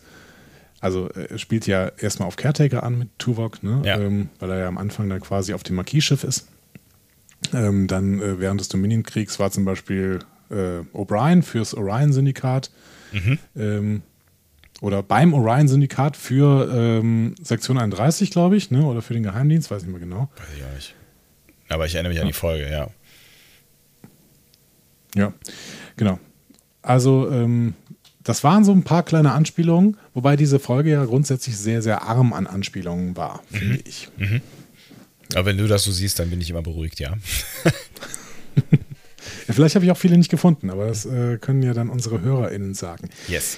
Die beiden sitzen dann auf jeden Fall später wieder in der Repair Bay. Bäumler denkt schon über Mugatus nach. Rutherford ist aber noch bei Mariner. Ne? Und er hat sich dann die Dienstakte von Mariner an Bord der Atlantis angesehen und festgestellt, ja, hm, mehr als die Hälfte der Besatzung auf mysteriöse Weise verschwunden, während sie dort war. Hm. Hm. Und plötzlich betritt Mariner den Raum. Und beide. Und Bäumler wirft überraschend, überrascht seinen Tricorder auf sie. ähm, und sie macht einen unglaublichen Fang. So, Ja. ne? Ja, so, zack. einen richtigen Ja. Jackie Chan-Move quasi. Und freut sich dann auch sehr darüber, ne? Ja, also tut zumindest so, als Ja. wäre sie selber beeindruckt von sich selbst. Ne? Mhm. Sagt dann aber, ja, wird schon nichts passieren, wenn ihr mich, wenn ihr nicht auf der Oberfläche des Planeten äh, mir in die Quere kommt. Okay. Und die beiden zucken wieder zusammen, seltsame Reaktion. Äh, was ist hier los? Ja. Also diese Folge äh, baut uns wirklich hier Mariner als, äh, als Mysterium auf. Noch Oh. mehr, als ich sowieso schon war. Ja. Ähm, Im Transporterraum informiert Shax dann die Mannschaft, dass die Mugato Phaserfeuer nicht vertragen. Das, den Satz habe ich überhaupt nicht gecheckt. Wer verträgt denn Phaserfeuer? Ja. Wäre meine Frage. Ich weiß nicht. Es gibt so Energiewesen, die davon leben, wenn man da reinschießt, aber ich glaube, das ist damit nicht gemeint. Ne? Aber ähm, ja. ja. weiß auch nicht. Vielleicht war es auch einfach nur, damit Shax nochmal Mugato sagt, bevor er dann nachher da äh, zu anderen Aussprachemöglichkeiten kommt. Die Bäumler, der dann noch thematisiert. Ne? Also er sagt dann äh, ja den wunderschönen Satz, ist das nicht neat und inconsistent? ja, ja. Ich war, ich war gerade noch bei den, ich war gerade noch beim Phaserfeuer. Vielleicht geht es auch darum, dass sie nicht ähm, gestunt werden können, also dass man, ähm, äh, dass man die nicht betäuben kann, weißt du? ja, dann, wahrscheinlich, ne? Ja. Aber er, er, sagt, glaube ich, wirklich wörtlich, vielleicht habe ich es auch falsch in Erinnerung, aber ich meine, er sagt, ähm, die vertragen kein Phaserfeuer. Hm. Und ich so, ja, ne? Ja, es ist ein bisschen. Ich auch nicht. Ja, ja ist ein bisschen seltsame Aussage, das stimmt. Ja. ja. Ja, aber schön, dass Bäumler das nochmal hier anspricht mit den Aussprachemöglichkeiten, dass es inkonsistent ist. Ne? Ja. Ähm, sollte man nochmal kurz erwähnen. Nimm das Toss. so, und dann geht's los in, ähm, eine, in einen sehr seltsamen Abschnitt. Ähm, quasi einen kleinen Horrorabschnitt von Lower Decks. Mhm. Ne? Shax nimmt nämlich die Spur eines Mugato auf, äh, indem er Spuren ihres Mists findet Ja. Und äh, den dann immer wieder aufisst. Ja. Oder dran leckt oder so. Warum auch immer. Das fragen sich auch alle. irgendwann. Du musst das nicht machen. Nein, du musst sehen, wissen, wo die lang gehen. So, und er tut's wieder. Sie kommen auf jeden Fall zu einem Ferengi-Außenposten, der illegal versucht, die Mugatos, insbesondere ihre Hörner, mit Gewinn zu ernten und zu verkaufen. Äh, und da ist vor allen Dingen ein Ferengi namens Künk dabei, Mhm. äh, der einen Deal einen mit einem Außerirdischen namens Hyde macht. Mhm. Ähm, welche Spezies war Hyde? Äh, das ist eine gute Frage, aber sie kam mir seltsam bekannt vor, auf jeden Fall. Ähm, und ich weiß gar nicht mehr genau, äh, woher, aber ich habe, ich habe jetzt gerade auch, wenn du das wieder sagst, so ein Bild vor Augen von, ich weiß aber nicht, ob es irgendwie. Ich hätte jetzt, ich hätte jetzt äh, damals auf TNG getippt, aber Mhm. ähm, ich bin mir ehrlich gesagt nicht sicher. Du wirst es mir jetzt sagen. In diese Richtung ging auch meine Vermutung. Ja. Ich hätte gedacht, dass es vielleicht ein Benzit war. Mhm. Aber ähm, Benzit. Benziten haben eigentlich Inhalatoren. Okay. Also die Benziten sind diese Typen, die irgendwie diese Inhalatoren von unten haben, wo die ganze Zeit irgendwie sowas. Ach so, ja, ja, ja, genau. Das ist, der, das ist diese, die, die, die auf der Enterprise auch rumlaufen. Ähm, da gibt es auch Ja. einen, der mit, mit Wesley, irgendeine, hat er nicht mit der, dem zusammen den Sternflotten-Eignungstest oder sowas gemacht? Ich weiß es nicht mehr. Und, Kann sein, ja. Kam auf jeden Fall sehr, sehr selten vor. Ich glaube, vielleicht auch nur in einer Episode. Aber an den hat es mich erinnert. Aber wie gesagt, da kein Inhalator. Deswegen offensichtlich unklar. Leute, klärt uns auf. Welche Spezies war Hyde? hm, Kink ist auf jeden Fall ein Ferengi. Und wie Mariner nachher nochmal thematisieren wird, dazu später mehr, kein Quark-Ferengi. ja, ist eher so ein, so ein Oldschool-Ferengi, ne? Auch eigentlich eher so ein Genau. TNG-Ferengi. Ja, genau. Äh, Kink hat einen Mugato-Pelz an. Das Mhm. ist schon relativ düster, ne, muss man sagen, Ja, bei diesen kleinen Wesen. ja. Äh, und ähm, ja, dann fackeln Shax und Mariner ehrlich gesagt nicht lange und lassen die Gruppe sofort angreifen. Ne? Mhm. Denn äh, Shax sagt, er liebt es, wenn äh, die Föderation mit dem Rücken zur Wand steht, was natürlich Rutherford und äh, Bäumler sofort irgendwie, hm, Rücken zur Wand. bitte nicht. Ja. Ja, Shax konfrontiert äh, die Ferengi da und sagt ihnen, ja, ihr verstößt gegen das Naturschutzgesetz der Föderation. Äh, King lenkt ab, greift dann Shax überraschend mit so einer Energiepeitsche an, trifft aber ein Kontrollfeld und befreit damit alle eingesperrten Mugatos. Ups. Dabei wird dann unter anderem ein Ferengi gefressen. Mhm. Ähm, er blutet gelb. Das ist mir gar nicht aufgefallen. Aha. Wissen wir da irgendwas drüber? Wir wissen, bislang hat ein Ferengi rotes Blut, also in DS9. Ah, okay, immerhin wissen wir das. Ja. Weil es gibt, also gibt es äh, so viele Spezies neben den Vulkaniern, äh, von denen wir wissen, dass sie kein rotes Blut haben? Weiß ich, weiß ich Äh, ja, die Telleriten, dazu später mehr. Ja. Stimmt. Ähm, ja, das wissen wir auch aus Discovery, ne? Und Ja, und ich meine, es war noch irgendwas mit pinkem Blut bei. Ähm, äh, Klingonen, oder? Bei Klingonen habe ich auch gerade im Kopf. Es wäre aber ein grober Fehler, wenn das nicht stimmen würde. Deswegen haben wir es jetzt einfach nicht gesagt. Ja, oder? ist richtig. Also wenn es stimmt, dann ganz klar unser Statement. Wenn es nicht stimmt, habt ihr das nie gehört. Richtig.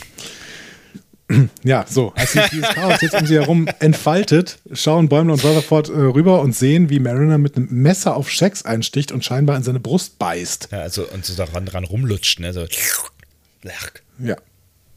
Genau, und dann fliehen die beiden schockiert in den Wald. Mhm. So. Da stoßen sie aber auf einen wilden Mugato. Gumato. Also verstecken sie sich zwischen den Wurzeln eines nahegelegenen Baumes und treffen dann auf einen Telleriten namens Patingi. Mhm.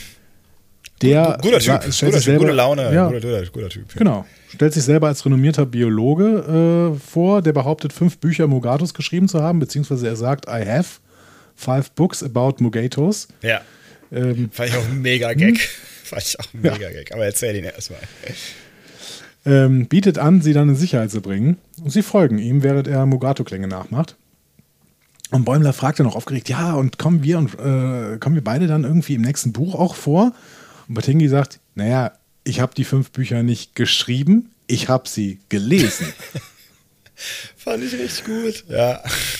Sprach's, Mugato taucht auf, beißt Batingi den Kopf ab. Fand ich auch eine, also wirklich großartiger Auftritt. Hat alles in allem irgendwie, weiß ich nicht, drei Minuten gedauert oder zwei Minuten, aber die, die haben sich gelohnt auf jeden Fall. Ja, genau. Also Hauptsache mal einen Namen gegeben irgendwie. Ne? Ja. Ja. Ähm, und was noch wichtig ist für diese Szene, Bäumler und Rutherford stürzen dann vor Angst äh, von einer nahen Klippe. Und zwar, indem Bäumler äh, losläuft, gerade noch stehen bleibt, aber Rutherford dann gegen ihn läuft und beide dann runterfallen.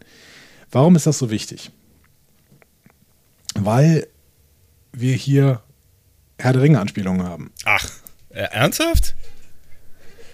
Erst verstecken sich Bäumler und Rutherford in diesen freiliegenden Wurzeln eines Baumes und der Mugato ist über ihnen. Ja. Das ist und das, läuft da so entlang und schnuppert. Ah, das ist aus dem ersten, aus dem ersten Teil quasi, ähm, wo ähm, sich, sich Frodo und Sam äh, auf quasi, nachdem sie sich auf den Weg gemacht haben, verstecken und dann gibt's ähm, die, äh, die, wie hieß, heißen denn diese Ringgeister oder was auch immer? Ne, wie ja, hießen die denn genau. noch, ja? Und, Ringgeister. Äh, Ringgeister. Ähm, das waren, glaube ich, alle vier Hobbits, aber ja. Hm?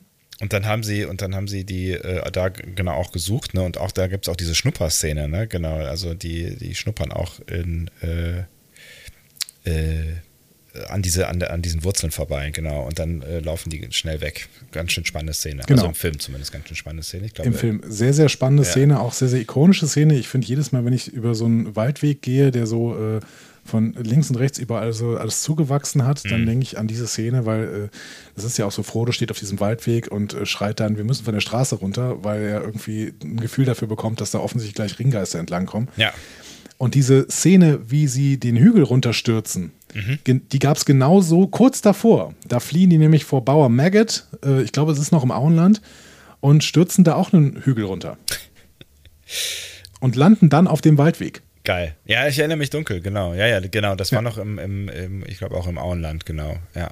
Und dann, ja, dann genau. gibt es ja auch diesen, diesen Stimmungswechsel das erste Mal. Bis dahin ist ja irgendwie alles äh, äh, unbeschwert und tralala so, ne? Und auch die Nummer mit Maggot ist dann noch irgendwie nett und so. Und das ist dann so dieser, dieser, dieser krasse Stimmungswechsel, was ich finde, genau. dass der Film super gut äh, aufgefangen hat. Also diese absolut, diese, absolut. Äh, also das Stimmungen und so, ne? Ja. Ja, ja. Eingefangen, genau. könnte man auch sagen. Es müsste irgendwann nochmal so ein Triple Feature im Kino gehen, geben, da würde ich auch nochmal hingehen. Ähm, ja, ich bin, aber es macht, dabei. glaube ich, im Kino vor allen Dingen Sinn. Ja. ja. Frage: Petingi, war das eine Steve Irwin-Referenz? Ich hatte so ein bisschen Steve Irwin-Vibes dabei. Steve Irwin, wer ist das denn noch gleich? Der Crocodile Hunter. Ah, okay. Ähm, habe ich nie so wirklich gesehen, ehrlich gesagt. Deswegen bin ich da so ein bisschen, bisschen raus. Ich habe ein äh, grobes Bild von dem, von dem Typen. Ist der nicht, der, ist, ist der damals, ist das, war das der aus Australien, der irgendwann äh, ja, selbst genau. von einem Krokodil dann angegriffen wurde oder wie war das? Nee, der ist nicht von einem Krokodil angegriffen worden. Im Endeffekt ist er, glaube ich, beim Tauchen vom Stachelrochen erdolcht worden. Ach so, ja, genau. Oh, ja, ja, ja. Also ich kenne, ich glaube, ich, glaub, ich habe nie was von ihm gesehen. Ich kenne die Story offensichtlich grob von ihm, aber ähm, deswegen, I don't know. Hast, kennst du, hast du da Folgen gesehen? Ich habe da ein, die eine oder andere Folge geguckt. Das war, glaube ich, äh, als ich äh, im frühen Studium war, liefen die äh, nachmittags auf Vox. ja. Äh, wenn man studiert, dann guckt man nachmittags Vox, da bin ich bei dir, ja. Genau, das passiert schon mal. Ja. So. Äh, ja, ich habe so ein bisschen die Vibes. Also müsst, mal, müsst mir mal die Bestätigung geben, ob ich äh, das richtig hatte oder ob ihr die vielleicht nicht hattet und nicht Unsinn geredet habt. Ähm, auf jeden Fall, Petingi blutet als Tellerit lila. Mhm. So. Und das ist kanonkonform, denn in Discovery in der Folge Brother äh, sehen wir auch einen Telleriten, der da auseinandergenommen wird und der ist auch lila. Gut. Also blutet auch lila. Naja, genau. Viel, viel Blut heute äh, Thema. Auch das ist, finde ich, bezeichnend für diese Folge. Ja, äh, genau. Und ähm, jetzt geht es aber noch in eine andere Richtung, die mhm. auch nicht jugendfreundlicher ist. sie überlegen dann erstmal, ob sie Mariner bei ihrer Rückkehr zu Cerritos melden müssen und dann stoßen sie aber wieder auf zwei Mugatos und können noch schnell in den hohlen Baumstamm kriechen. Mhm. Und die Mugatos inspizieren dann auch den Stamm, gucken auch durch ein Astloch und sowas. Aber dann fangen sie an, sich miteinander zu paaren. Ähm, ja. Erst offensichtlich in Missionarstellung und später dann auch in, äh, im Doggy-Style was dann wiederum den Baumstamm dazu bringt, äh, dass er fast in einen Teich fällt und Bäumler und Rutherford eventuell ertrinken würden. Deswegen wollen sie noch gerade fliehen, aber dann taucht ein weiterer Mugato auf. ah, ja. Ja, und es und passiert Bäumler nicht das, was man Angst, denkt, was passiert, ja, genau. Genau, Bäumler hat kurz Angst, dass es jetzt irgendwie ein Dominanzgehabe und dass es einen großen Kampf gibt zwischen den Mugatos aber der andere Mugator setzt sich nur hin und streichelt sein Horn. Punkt. Punkt. Was machen wir denn jetzt damit? Ja, wir können jetzt wieder die Frage stellen nach der, der, der, der Altersfreigabe für diese Serie. Ähm, ich will da jetzt nicht spießiger sein, als es sein muss, aber wir können an der Stelle festhalten, ähm, auch das ist jetzt nicht Kinderserienmaterial unbedingt. Ja, ich meine, es bleibt ja bei Andeutungen. Ne? Und, äh, Aber schon, also ich finde für eine US-amerikanische Serie, eine slash kanadische Serie, wie auch immer, ähm, ja. Ist, fand ich das schon, fand ich das schon, also gewagt ist jetzt auch übertrieben, aber ich fand es ungewöhnlich. Also, ne, das ist also ja, also ich finde, find, äh, für die sonst so brüden äh, äh, Amerikaner ist das, ist das schon viel. Und ich stelle mal diese böse Frage, die wir sonst immer ablehnen. Sebastian, ist das noch Star Trek? Ach, komm. Ey, ja, offensichtlich steht drauf. Ja, also, richtig. bitteschön. Ja, Punkt. Also, das ist doch, also, nee, ich, ich verweigere mich, diese Frage zu beantworten. So. Ja. Also, ich fand es schon eigentümlich, tatsächlich, für eine Star Trek-Serie. Mhm. Ähm, aber Lower Decks ist halt eigentümlich für eine Star Trek-Serie. Ne? Und ja. gleichzeitig eine große Liebeserklärung an Star Trek. Deswegen finde ich, darf man ihr auch ein, ein paar Eigenheiten irgendwie zugestehen, die andere Serien vielleicht nicht äh, so reinbauen würden und vielleicht auch nicht reinbauen sollten, wenn man ehrlich ist. Ne? Aber ähm, ja, passt schon, oder? Ich fand's auch, ja, ja. Also es ist, es ist eine, eine ich finde, es ist eine witzige Situation, in die die dabei reingeraten. Ähm, und insofern, ja, also ich habe da jetzt auch, äh, ich habe jetzt auch kein, äh, kein Problem mit. Und ich habe auch Lower Decks nie als, als Kinder, äh, wirkliche Kinderserie wahrgenommen. Also insofern, äh, ich, ich fand's ganz witzig. Wir hatten ja auf jeden Fall noch so eine kleine Anspielung wahrscheinlich drin, äh, denn es scheint, dass diese Mugatos nur dann gewalttätig werden, wenn ähm, sie ihre Herdenkameraden und ihr Territorium beschützen. Ne? Mhm. Weil offensichtlich sind sie ja da gerade nicht gewalttätig, obwohl es eventuell Revierkämpfe oder sowas gibt, aber gibt es halt nicht. Ne?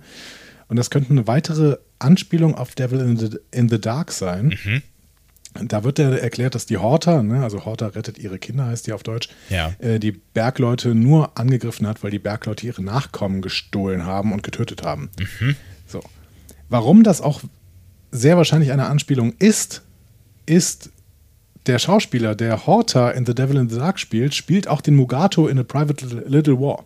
Ach. Witzig, okay. Also alles so, so Ringreferenzen in dieser, diesem Franchise hier. Als die Nacht dann über Fryland 4 hereinbricht, sind die Mugatos erschöpft von dieser Paarungsnummer.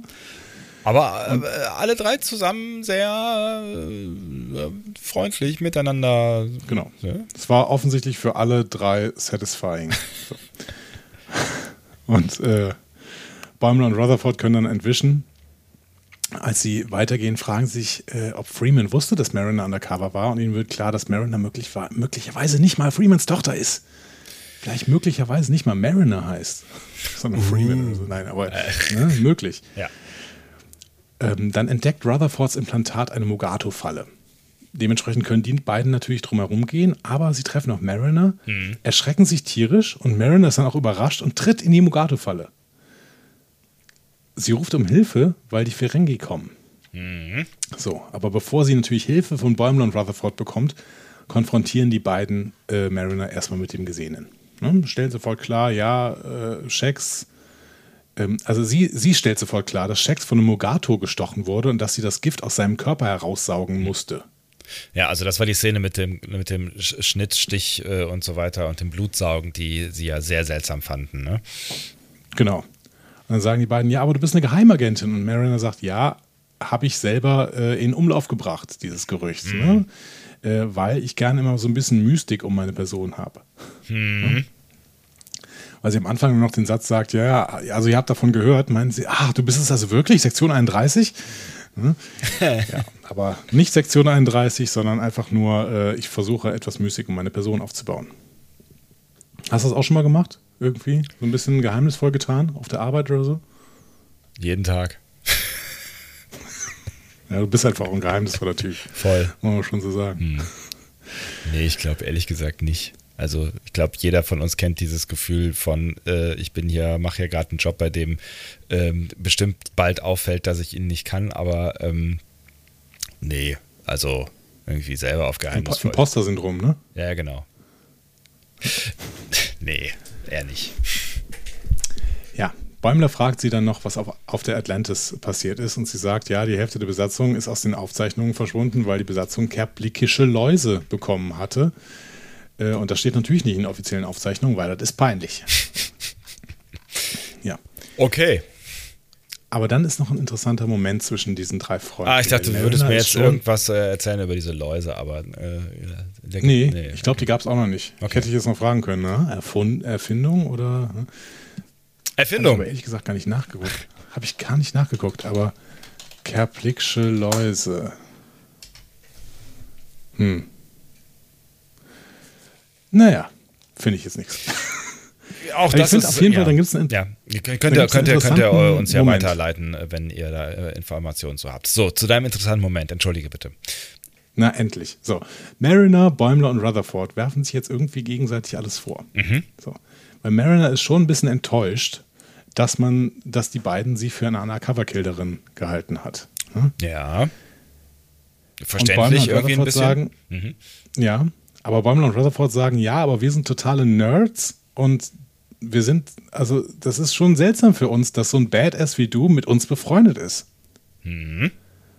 Und auch das, finde ich, ist, da, da haben die beiden auch schon einen Punkt, oder? Ja, es ist schon also ich meine, es ist natürlich Klischee auch so, ne? Aber ähm, ich meine, wenn wir uns an unsere Schulzeit zurückerinnern, dann äh, wird euch wahrscheinlich auch äh, ein Beispiel oder mehrere dafür einfallen, wie sich na, Gruppierungen zusammensetzen. Und meistens ist es ja dann tatsächlich so, dass die vermeintlich coolen, ich mache Anführungszeichen, äh, miteinander unterwegs sind und ähm, naja, die Nerds halt dann auch im Zweifel unter sich bleiben, ne?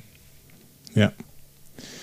Und ein Stück weit, äh, Stück weit Mystik, finde ich, bleibt deswegen bei Mariner auch noch drin. Und da müssen wir vielleicht äh, auch am Ende nochmal dieser Folge nochmal kurz drüber sprechen. Hm. Ja, ja, ich glaube, ich glaub, das ist schon durchaus auch gewollt an der, an der Stelle, ne? Also, dass Ja, ja. das so ein bisschen shady bleibt, ja. Als sie sich dann versöhnen, kommen auf jeden Fall die Ferengi näher. Mariner sagt ihnen, ja, versteckt euch. Ne? Äh, Es liegt jetzt an euch, alle zu retten. Und das machen die dann auch. Und äh, King und seine Mitarbeiter nehmen Mariner in Gewahrsam. Rutherford ähm, und Bäumler haben dann auch eine Idee, wie sie Mariner und Shax, der ebenfalls eingesperrt ist, befreien können. Ne? Äh, da gab es noch diesen äh, netten Gag aus dem Trailer. Ne? Also wir haben das, was äh, hier drin ist. Ah, unsere Haut. genau, ja. Nein. Ähm, ja. So, aber bevor wir zu der Lösung gehen, die Bumble und Rutherford jetzt hier äh, diskutieren bzw. präsentieren, gehen wir noch in die Diskussion, die Mariner dann noch mit den Ferengi führt. Sie wirft ihnen nämlich vor, Leute, könnt ihr mal aufhören, solche Last Outpost Ferengis zu sein? Kennt ihr eigentlich Quark? Der hat sich auch weiterentwickelt. So sind Ferengi eigentlich mittlerweile. Ja, kann man so sehen und so sehen, aber äh, tatsächlich ist Quark ja für die Ferengi, und das merken wir ja auch an der einen oder anderen Stelle in DS9, äh, relativ weit vorn so, ne? Der ist ja nahezu progressiv. Ja, auch wenn es nicht sein will an einigen Stellen. Ne? Genau, ja. aber es ist halt auch eine ganz andere Zeichnung und ich finde es ja. schön. Also es ist krass Meta, ne, dass hier ähm, Mariner Last Outpost nennt. Ne? Mhm. Weil Last Outpost ist ja die Episode, in der die äh, Ferengi da zum ersten Mal auftauchen und die ganze Zeit You Mann sagen ja. und äh, mit diesen Peitschen schlagen halt. Ja, ne? die ja, wir, diese Peitschen haben wir danach nur noch einmal gesehen, nämlich in, in Enterprise und Acquisition. Aber ähm, bei weder bei Enterprise nochmal als äh, weder bei TNG nochmal noch bei DS9 gab es irgendwann mal diese Peitschen. Stell dir mal Quark mit so einer Peitsche vor. ja, also da offensichtlich hat sich da irgendwie was getan oder das sind halt wirklich verschiedene Gruppierungen innerhalb der Ferengi. Ne? Also ja. wo, ne, wobei wir ja auch in DS9 ne, auch auf, auf Ferengi nahe sehr klassische Ferengi begegnen, aber auch die sind irgendwie anders drauf ähm, als ja, als die, die also nicht wie die Last Outpost. Ja Nee. Genau, also die zischen ja auch nicht oder so. Nee, ne? nee. Das Spannende ist natürlich, dass in Last Outpost äh, der Hauptdarsteller Ferengi ähm, Armin Schimmerman war, ja. der nachher auch die Quark gespielt hat. Ne? Ja. Also, er ähm, hat die Entwicklung quasi live miterlebt.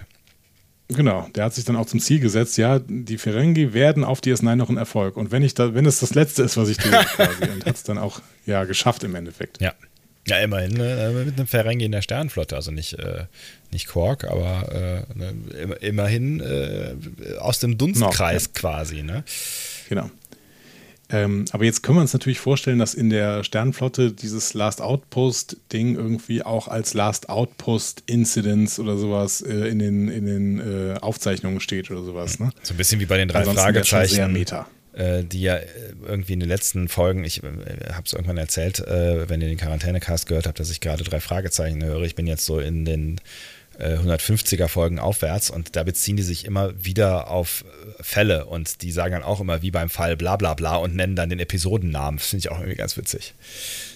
Ja gut, aber die haben halt äh, eine Kartei, in der die gesamten Fälle drinstehen. Ne? Ja, aber da, warum das Ding dann, weiß ich nicht, Automaler oder was auch immer heißt oder Geisterschloss, ist halt, ne, also ähm, wie im Fall Geisterschloss, ja. ist schon ein bisschen strange, ja. ne? Ja, genau, aber so müssen wir uns das ungefähr vorstellen. Ne? Also die, die Föderation sagt dann, ja, da war der Last Outpost ähm, Incident, da wo wir diesen letzten Wächter da getroffen haben ja. von dieser uralten Zivilisation und da waren auch die Ferengi und so. Ja. Offensichtlich. Offensichtlich. Ähm, aber Mariner springt hier noch was Zweites zum Spra zur Sprache, was ich sehr, sehr spannend finde. Da könnten wir nämlich, glaube ich, ewig drüber diskutieren. Werden wir nicht mehr machen, weil wir äh, gar nicht so eine lange Folge heute produzieren wollten. Hm? ja. das gelingt uns nie. Ja. Ähm, aber die Frage, Mariner sagt ja zu den Ferengi, hör mal, könnt ihr nicht alles, was ihr hier gerade versucht auszubeuten oder sowas, könnt ihr das nicht einfach reproduzieren? Ihr müsst doch keine echten Mugatos fangen und töten. Ihr könnt doch einfach Mugato-Fälle und Hörner reproduzieren und replizieren. Und auch Kohle, ne? Also hat sie nicht auch auf Latino angespielt? Also so von ja, wegen, genau. warum, warum sollt, warum, warum seid, jagt ihr diesen blöden Latino hinterher? Repliziert halt, ihr Deppen. Genau, und da muss man ja die Frage stellen, äh, die man sich natürlich bei DS9 auch immer stellen konnte. Ja. Wie kann das sein, dass hier eine kapitalistische äh, Spezies bzw. ein kapitalistisches System neben einem System mit Replikatoren funktioniert? Ja, eigentlich kann das nicht funktionieren, ne? weil äh, letztlich am Ende das ja die Utopie ist in, in, und, und der, also ne, die Urutopie im Prinzip, ne, also in, in eine Welt, äh, in der Kapitalismus, also in der Werte, Güter keine Rolle mehr spielen, also auch dadurch, weil es halt alles im Überfluss gibt, was man braucht, das ist im Überfluss, also ne, bedarfsorientiert gibt, was man mhm. braucht und äh, das sind halt vor allen Dingen Lebensmittel oder, oder Wasser oder ne, Dinge zum täglichen Leben oder generell so, ne, Dinge, die man zum Leben braucht. Ja. Und das clasht aufeinander und das clasht halt auch in DS9 aufeinander. Und äh, wenn man da zu lange drüber nachdenkt, ähm, ja, wird es schwierig, weil warum ja. sollte man irgendwas hier verkaufen, was man zwei Türen weiter replizieren kann? So, ne? Also da kannst du halt auch andauernd dir irgendwas replizieren und das dann bei Quark verkaufen auf dem Schwarzmarkt oder was auch immer und wirst reich. So, ne? Ja, absolut. Also in Voyager ist es ganz gut gelöst. Ne? Die sagen einfach, wir haben äh, Energieprobleme und ähm, Energieprobleme heißt, dass wir nicht alles replizieren können. Ne? Beste dann, Erklärung, beste Erklärung, ja. Ja, genau. Aber bei DS9 gibt es ja diese Energieprobleme im Prinzip nicht. Nee. Es ist halt die Frage, wer, wer, hat, wer, hat, Zugriff auf so einen, so einen Replikator am Ende, ne? Aber ähm, selbst Quark hat so ein Ding ja in der Bar stehen, ne? Und auch da kann man natürlich fragen, ja. warum, ne, das ist ja auch eine Frage, die wir immer mal wieder äh, gestellt haben. Warum sollte man ins Quarks gehen und sich da einen Drink kaufen, kaufen, ja, den man irgendwie drei Türen weiter ähm, kostenlos haben kann? Oder ne, warum sollte man bei Quarks sich was zu essen holen, wenn man äh, wirklich auf dem Promenadendeck eine Tür weiter quasi äh, sich ins, äh, wie heißt das Ding, Replikator, Replizentrum, Replimat. Replimat, den Replimaten setzen kann und äh, äh, das Essen für lau bekommt, so. Also nehme ich jetzt mal an. Ja, aber der Replimat ist ja eigentlich noch krasser. Also warum gehe ich überhaupt in den Replimaten, wenn ich das in jeder einzelnen Kabine haben kann? Ja, das wiederum hat, Bei Quark kann ich ja noch verstehen, dass da so ein bisschen Service dabei ist, aber der Replimat ist ja im Endeffekt keine Ahnung. Es ist halt nur was mit, mit, Automaten. Ja, aber das hat was mit Socializen am Ende zu tun, oder? Da kannst du halt dich dann irgendwie, dann hast du einen neutralen Ort, wo du mal. Da hast du die Erklärung kannst. für alles. Das Socializen ist die Erklärung für alles. Ja, aber ich zahle ja nicht bei Quarks die äh, Kohle fürs Socializen, oder? Oder für einen Service. Nicht? Na, vielleicht. Vielleicht, vielleicht schon. Also Socializen, Spielen, ja, vielleicht, klar, klar ich du, du, äh, du zahlst natürlich auch immer irgendwie fürs Event, ne? Also oder für quasi für die Miete ja. des Raums und für, für das, was, was drumherum passiert. So, klar. Hm. Ja, aber es äh, ändert nichts an der Tatsache, dass ich, ähm, ähm, dass ich, dass ich Dinge eigentlich endlos verkaufen könnte, wenn ich sie endlos replizieren ja. kann. Ähm, und ja, und dass auch diese Glücksspiele keinen Sinn ergeben. Ja, ne? und dass ja auch Latinum im Endeffekt keinen so richtigen Sinn ergibt. Das stimmt schon. Ja. ja. Schwierig. Gut. So. Aber spannende Diskussionspunkte, die Mariner hier aufmacht. Wir können sie jetzt nicht lösen, deswegen gehen wir zu Bäumler und Rutherford. Die kommen nämlich mit einer behelfsmäßigen Waffe in der Hand zurück. Das mhm. Ding sieht aus wie die Kanone, die Captain Kirk in äh, Arena gebaut hat, um die Gorn zu bekämpfen. Also eher so Panzerfaustmäßig im Prinzip, ne? Genau. Es ist aber keine ähm, Kanone, ähm, es ist ein Holoprojektor mit Präsentation und Bäumler und Rutherford haben nämlich eine Kosten-Nutzen-Analyse zusammengestellt, um langfristig höhere Gewinne mit den Mugatos zu erzielen. Sie sagen, äh, mhm. King, dass das Wildern der Mugatos nicht so profitabel ist und dass sie mit lebenden Exemplaren bis zu 150 Prozent mehr verdienen könnten. Und da kommt eine der wenigen Discovery-Referenzen, nämlich The Power of Math. Ah. Das, äh, wer war das? Tilly? Tilly war das, genau. Mhm. Tilly war das in Staffel 2 von Discovery, genau. Ja. ja. Was King jetzt tun müsste, wäre ein Naturschutzgebiet für Mogatus zu machen und äh, Einnahmen aus Ticketverkäufen, Merchandise-Konzessionen zu ziehen. King ist nicht besonders begeistert, weil das natürlich Anfangsinvestitionen und Aufwand fordert, gibt aber zu, ja, gegen Gewinnmargen kann ich nicht argumentieren, das liegt nicht in meiner Natur quasi. sagt dann noch, ja, aber ich lasse die Gefangenen nicht frei. Und dann sagt Rutherford, ja, ähm, normalerweise müssten wir sie wegen Angriff auf Offiziere äh, alle festnehmen.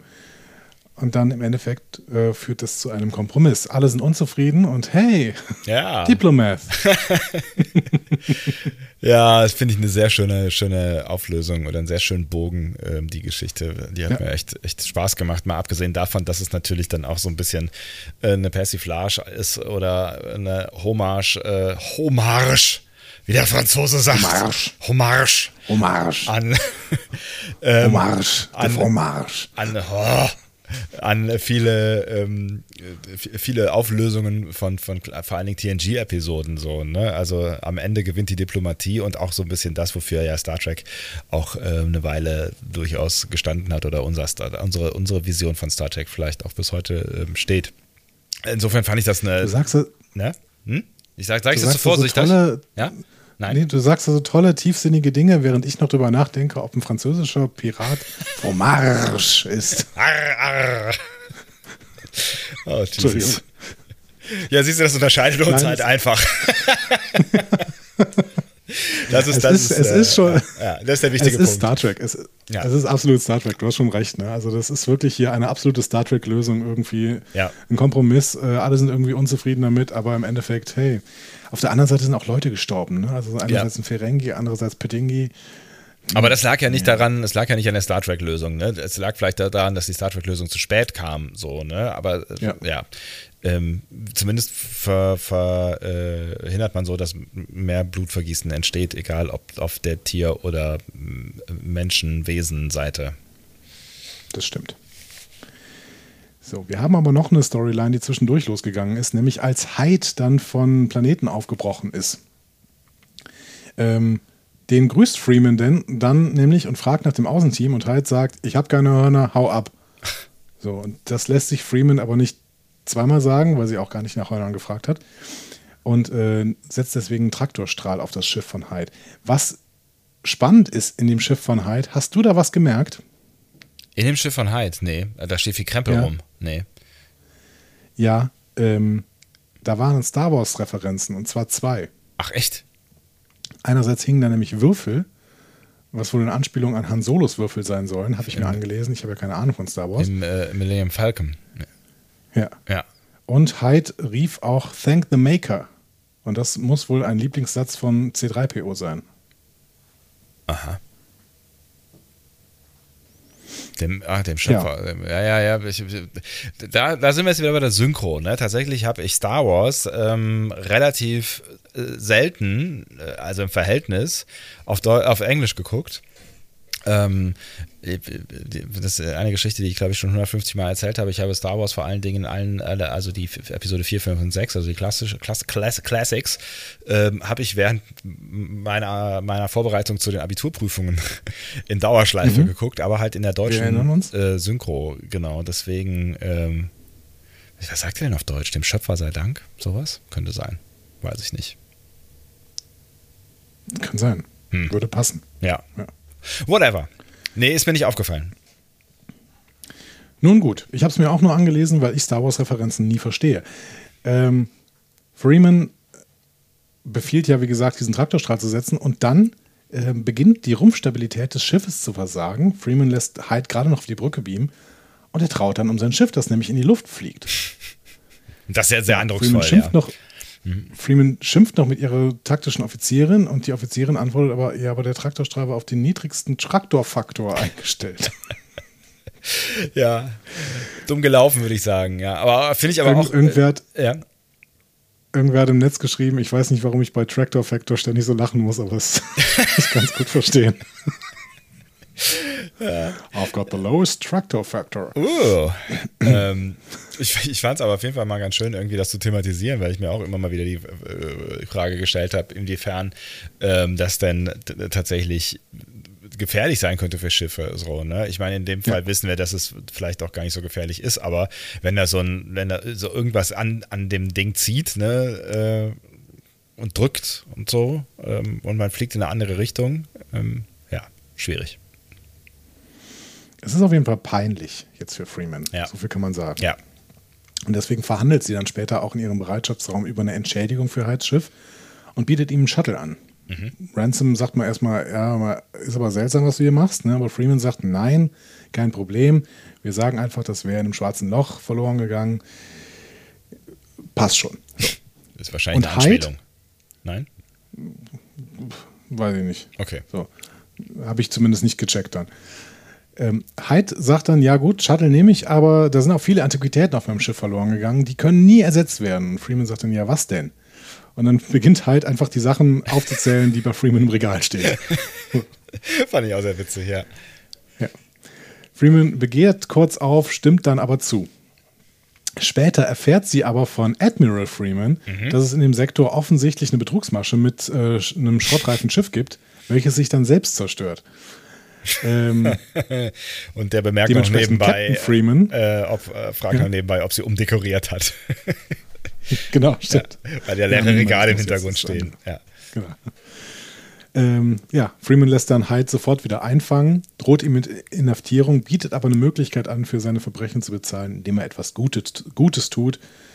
Hyde fragt noch, was sie meint. Und im Abspann bzw. in der Auflösungsphase sehen wir dann, King und Hyde bauen nun Mugato Land, einen Vergnügungspark mit Naturschutzreservat und Hyde muss Kacke schaufeln. So. Ja. Äh, währenddessen, Bäumler, Rutherford und Mariner verzeihen sich gegenseitig ihr Verhalten. Mariner lernt Diplomath, ist aber nicht ihr Spiel, kann man so sagen. Kann man so sagen. Und Mariner gibt Honus noch ein Gerücht über Rutherford und Bäumler mit, die Mugato Twins. Ja. Da war schön, oder? Ja. Also, ja. Willst du diesmal anfangen? Wenn du da schon so vorpreschst, ja? ja? Können wir. Also ich, ja? ich, hatte sehr viel Spaß an dieser Folge. Ich weiß gar nicht warum.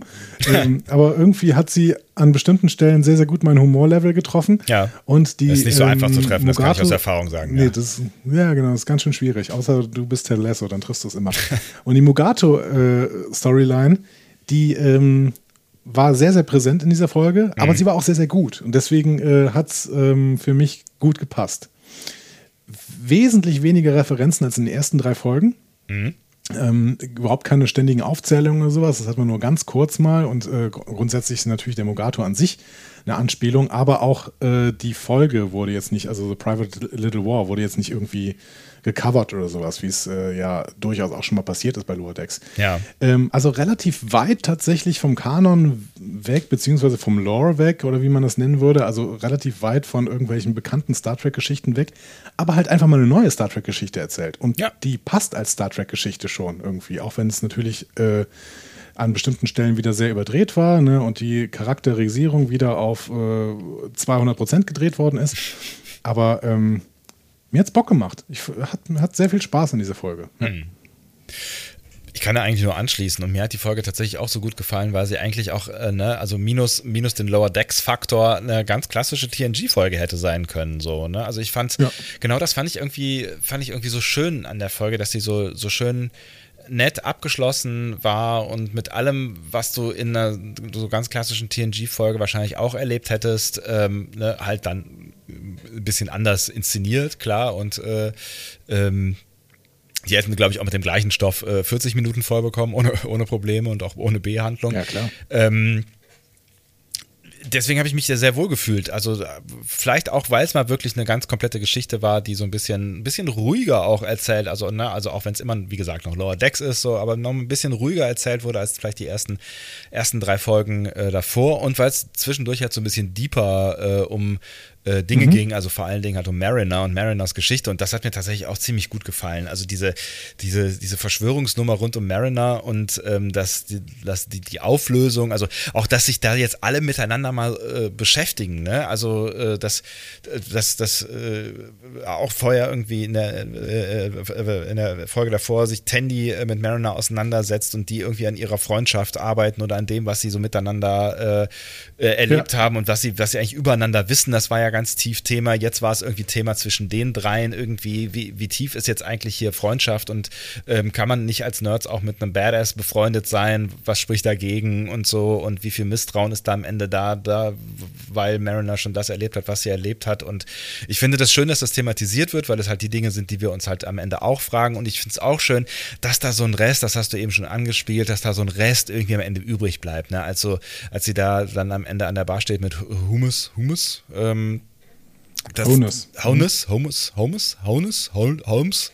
Das war der, der, äh, der Diener von äh, äh, hier, Dings, äh, Troy, äh, Roxana Troy, der Große. Stimmt, richtig. Ja.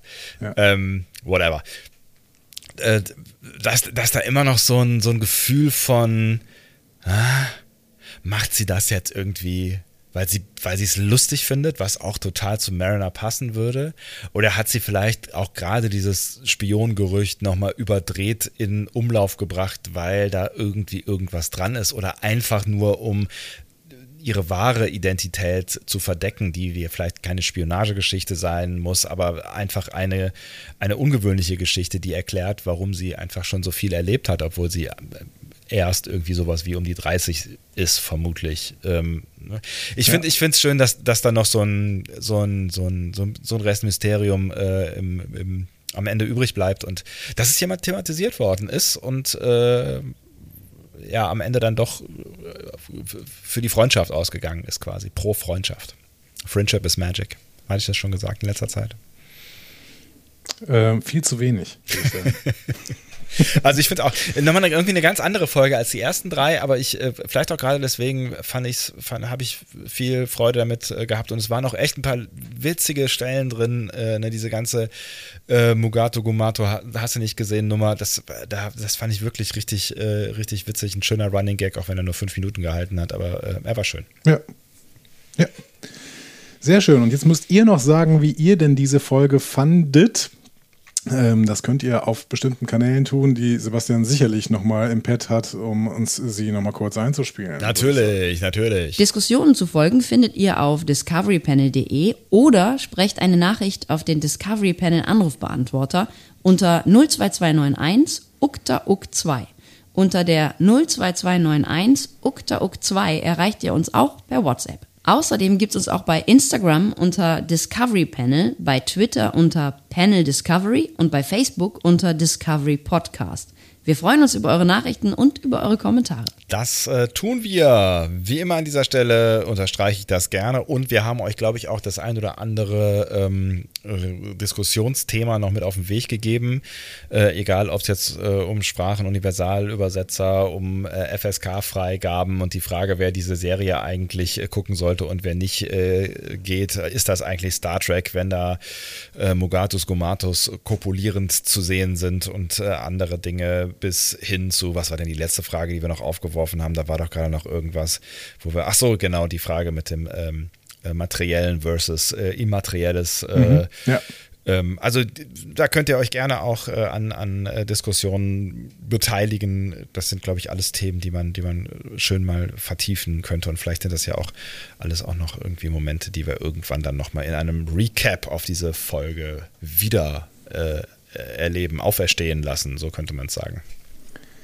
Das wäre doch schön. Sehr, Staffel, Staffel, Staffel, Staffel, Recap, Staffel, so. Ja, aber wir können ja auf die Folge zurückgucken nächste Woche, deswegen habe ich die jetzt nicht hier an der Stelle verbessert. Okay, genau. Ähm, so, ihr wisst, was ihr diese Woche noch zu tun habt. Es gibt reichlich äh, Menschen, äh, die ihr jetzt gerade zwei Stunden lang gehört habt, auch noch in den nächsten Tagen zu hören. Ähm, ja. Also nehmt euch nichts mehr vor. Nehmt euch nichts mehr vor. Soll ja auch schlechtes Wetter werden. Wir sind für euch da. Sommer ist eh vorbei. Noch zwei Wochen Sommer, zweieinhalb Wochen Sommer. Das ist, völlig überschätzt. Ja. Ähm, wenn ihr uns am Tag des Erscheinens hört, sage ich mal vorsichtig bis übermorgen. Und äh, falls ihr kein Interesse habt an irgendwelchen Star Trek Geburtstagsfeiern, sage ich mal vorsichtig bis zum Wochenende. Und ähm, spätestens da hören wir uns sicherlich wieder, wenn ihr diese Folge gehört habt. Alle Gute. Tschüss. Tschüss.